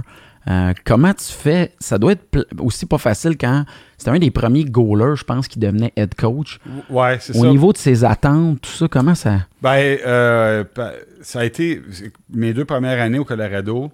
Euh, personnellement, comme côté familial, c'est super. vraiment une ah belle ville, puis une belle place à vivre. Côté hockey, c'était pourri. pas personnellement, moi, ça allait bien, mais je trouvais côté équipe, tu l'avais déclaré à un moment donné. Oui, exactement. Tu dit que tu n'étais pas satisfait. Je sais que c'est peut-être. Euh, tu nous as parlé tantôt de déclaration. Oui, c'est ça, ça m'arrive des fois. Tu t'étais. Oui, mais tu sais, à ce moment-là, tu jouais un rôle de vétéran, tu voulais fouetter l'équipe. Je suis convaincu que c'était une bonne je intention. je voulais pas juste fouetter l'équipe. Je pense que je voulais fouetter l'organisation complète, puis peut-être que je l'ai fait un petit peu trop fort cette fois-là, parce que ça s'est rendu jusqu'au propriétaire qui était honnêtement pas présent du tout. Donc, ça, il, il, fallait un changement global. On avait 6000 personnes dans cette strate. C'est-tu plat de jouer. Euh, l'Avalanche, en plus, c'est une équipe que. Ils ont été 10 ans à guichet fermé. on est rendu à 6000 personnes dans les estrades. Puis il y avait zéro euh, budget pour l'équipe. Quand je te disais, j'ai passé, passé, des moi, j'ai passé des livres que on est traité aux petits oignons à une équipe qu'il faut payer pour les muffins dans la chambre. T'es-tu sérieux? C'est, inacceptable. C'est inacceptable. Tu peux pas gagner avec. Tu peux pas gagner comme ça, c'est impossible. Donc, ah, c'était ça un petit peu mon point de vue. Je voulais essayer de fouetter l'équipe au complet parce que c'était rendu misérable de jouer dans la situation où on était. Et puis là, ben, il est arrivé l'arrivée de Patrick Roy, Joe Sakic aussi comme gérant, tout ça. Donc ça, ça a été comme... Ils ont, ils ont, finalement, je pense que les propriétaires, ils... Ils ont entendu Je sais pas que c'est grâce à moi, là.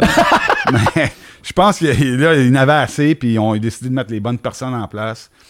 Pour, euh, puis là, ça, ça a changé du jour au lendemain. Finalement, là, le budget, on avait un petit peu plus, on avait les déjeuners, on avait on, les muffins à m'emmener. Ben, c'est sûr que d'avoir des dirigeants joueurs, ils ont dû comme y voir. Là. Je peux pas croire qu'il a Patrick, qui est un ancien joueur, euh, Joe, qui est comme euh, une des légendes du hockey, il a pas vu à sens ben, c'est pas vrai. Ça, puis tu sais, le mot se passe dans la ligue. Là, m'emmener, tu es rendu une organisation qui.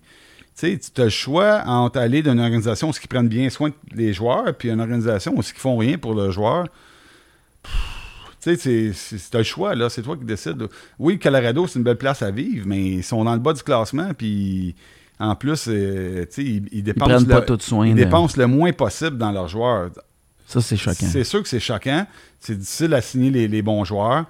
Fait que ça, on avait besoin d'un changement, puis heureusement, c'est arrivé. Je sais que toi, tu as déjà déclaré que le Canadien, c'était une équipe que tu n'avais pas d'attirance, c'est pas quelque chose que tu voudrais jouer, mais est-ce qu'à à travers la ligue entre vous autres, quand il vient le temps, un joueur, là, il y a une période d'agent libre, est-ce que vous consultez entre vous autres savoir comment c'était l'équipe, euh, comment c'était traité?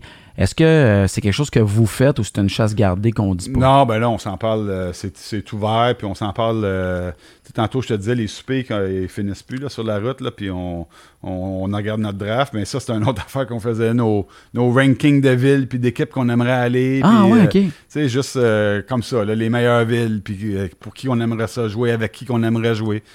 On passe tellement de temps ensemble que, tu sais, on vient à, à parler de tout et n'importe quoi. Puis euh, c'est certain que Montréal n'a pas une bonne réputation. C'est-tu vrai, ça? Ça, c'est absolument vrai. OK. Euh, Au niveau du fait que l'équipe, euh, c'est la pression des journalistes qui est pesante. La, pression médiatique est, très difficile. Puis, je dirais même, les Québécois, c'est la c'est tout ce qui vient avec aussi. Comme?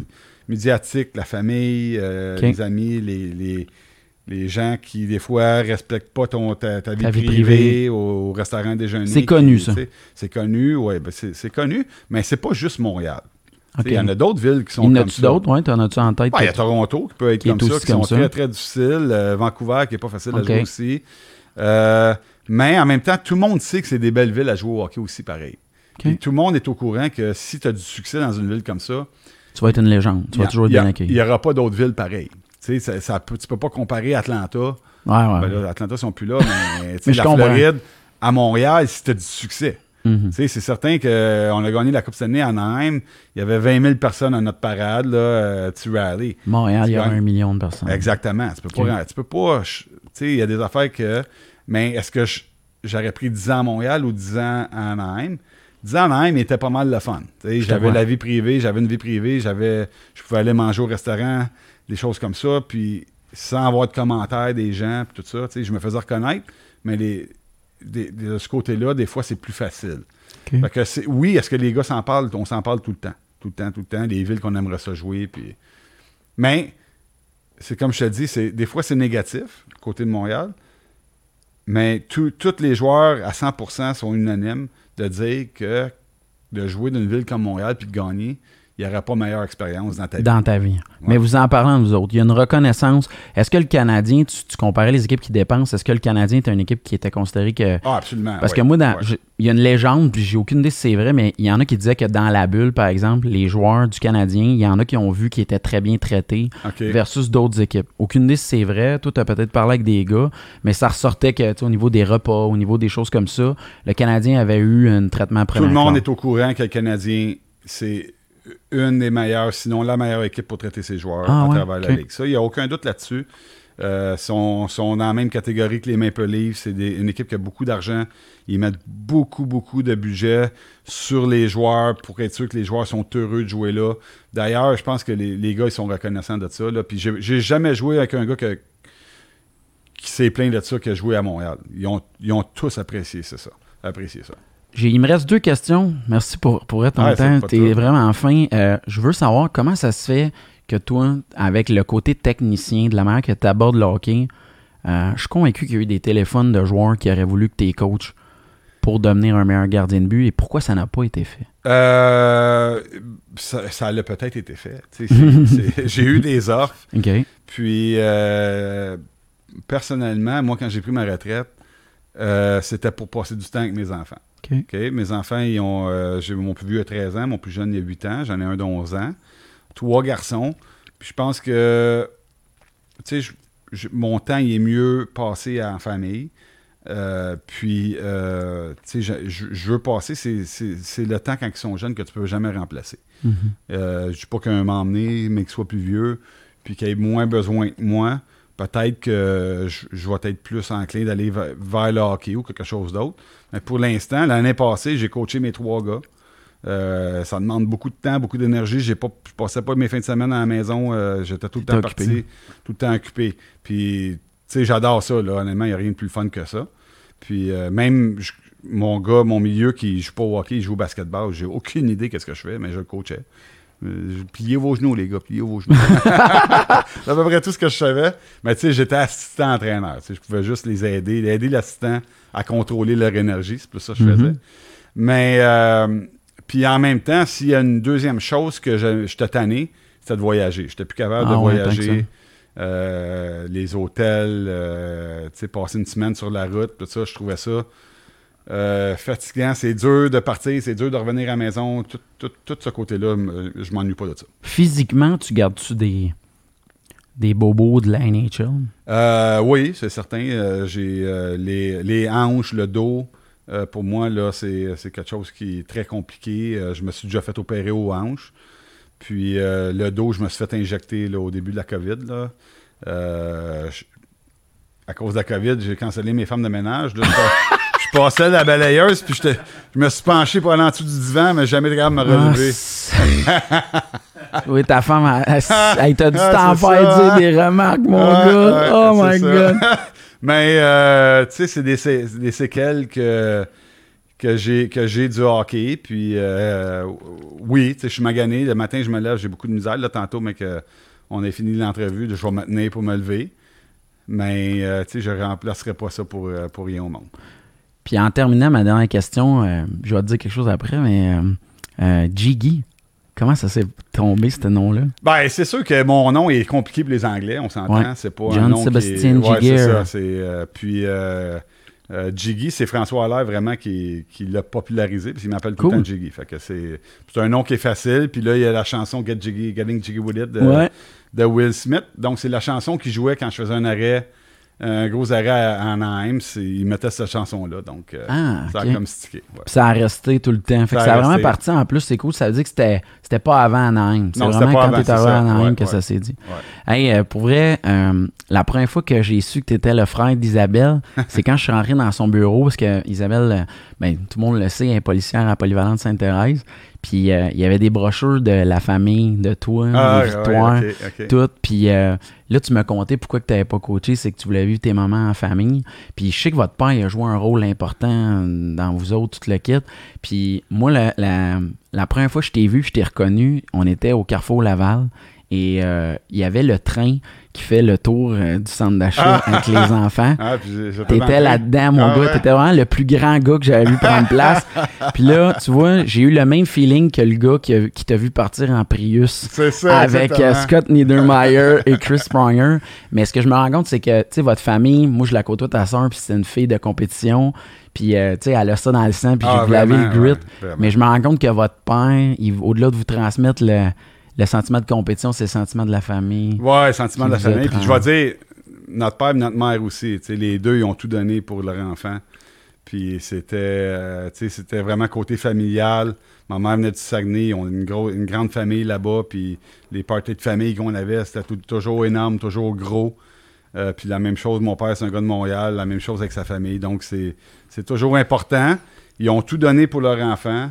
Euh, il était vraiment fier. Ma mère, euh, tu sais, elle suivait, suivait ça, puis euh, elle n'était pas capable de venir voir mes matchs. Jamais, jamais. Un gros stress. Trop nerveuse, trop. Ah, ouais, pas capable. Puis là, c'est drôle, mais je vois ma femme qui fait la même chose avec mon plus vieux.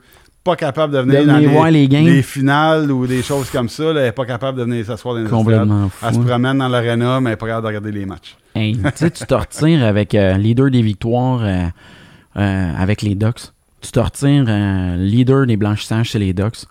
52 départs en série, moins de 925. On reverra probablement pas ça, là, je suis honnête avec toi. Euh, tu as gagné le trophée Conn Smythe, tu as gagné le trophée euh, la Coupe Stanley. Pour vrai, euh, j'ai lu partout les articles que je lisais, puis le commentaire qu'il y avait en bas, c'était comment ça que le chandail numéro 35 n'est pas retiré que les Ducks. Je suis convaincu que tu te présenterais là-bas si ça pouvait se faire. je te le souhaite ardemment. Pour vrai, pour moi, je trouve qu'on ne peut pas dissocier l'histoire des Mighty Ducks et même des nouveaux Ducks. Tu as été euh, compétitif dans les deux périodes. Pour vrai, Jean-Sébastien Giguère, merci d'être venu euh, aujourd'hui. Je remercie la gang de H2O Web Media et les productions 4771. Euh, Pour vrai, c'était mon épisode préféré. Ben, merci, je tiens à te le dire, ça me touche énormément que tu sois venu. Puis j'ai des frissons à repenser à tout ça. Euh, merci, mais bonne chance avec ton, euh, ton podcast, puis c'était vraiment plaisant. Merci beaucoup. Merci.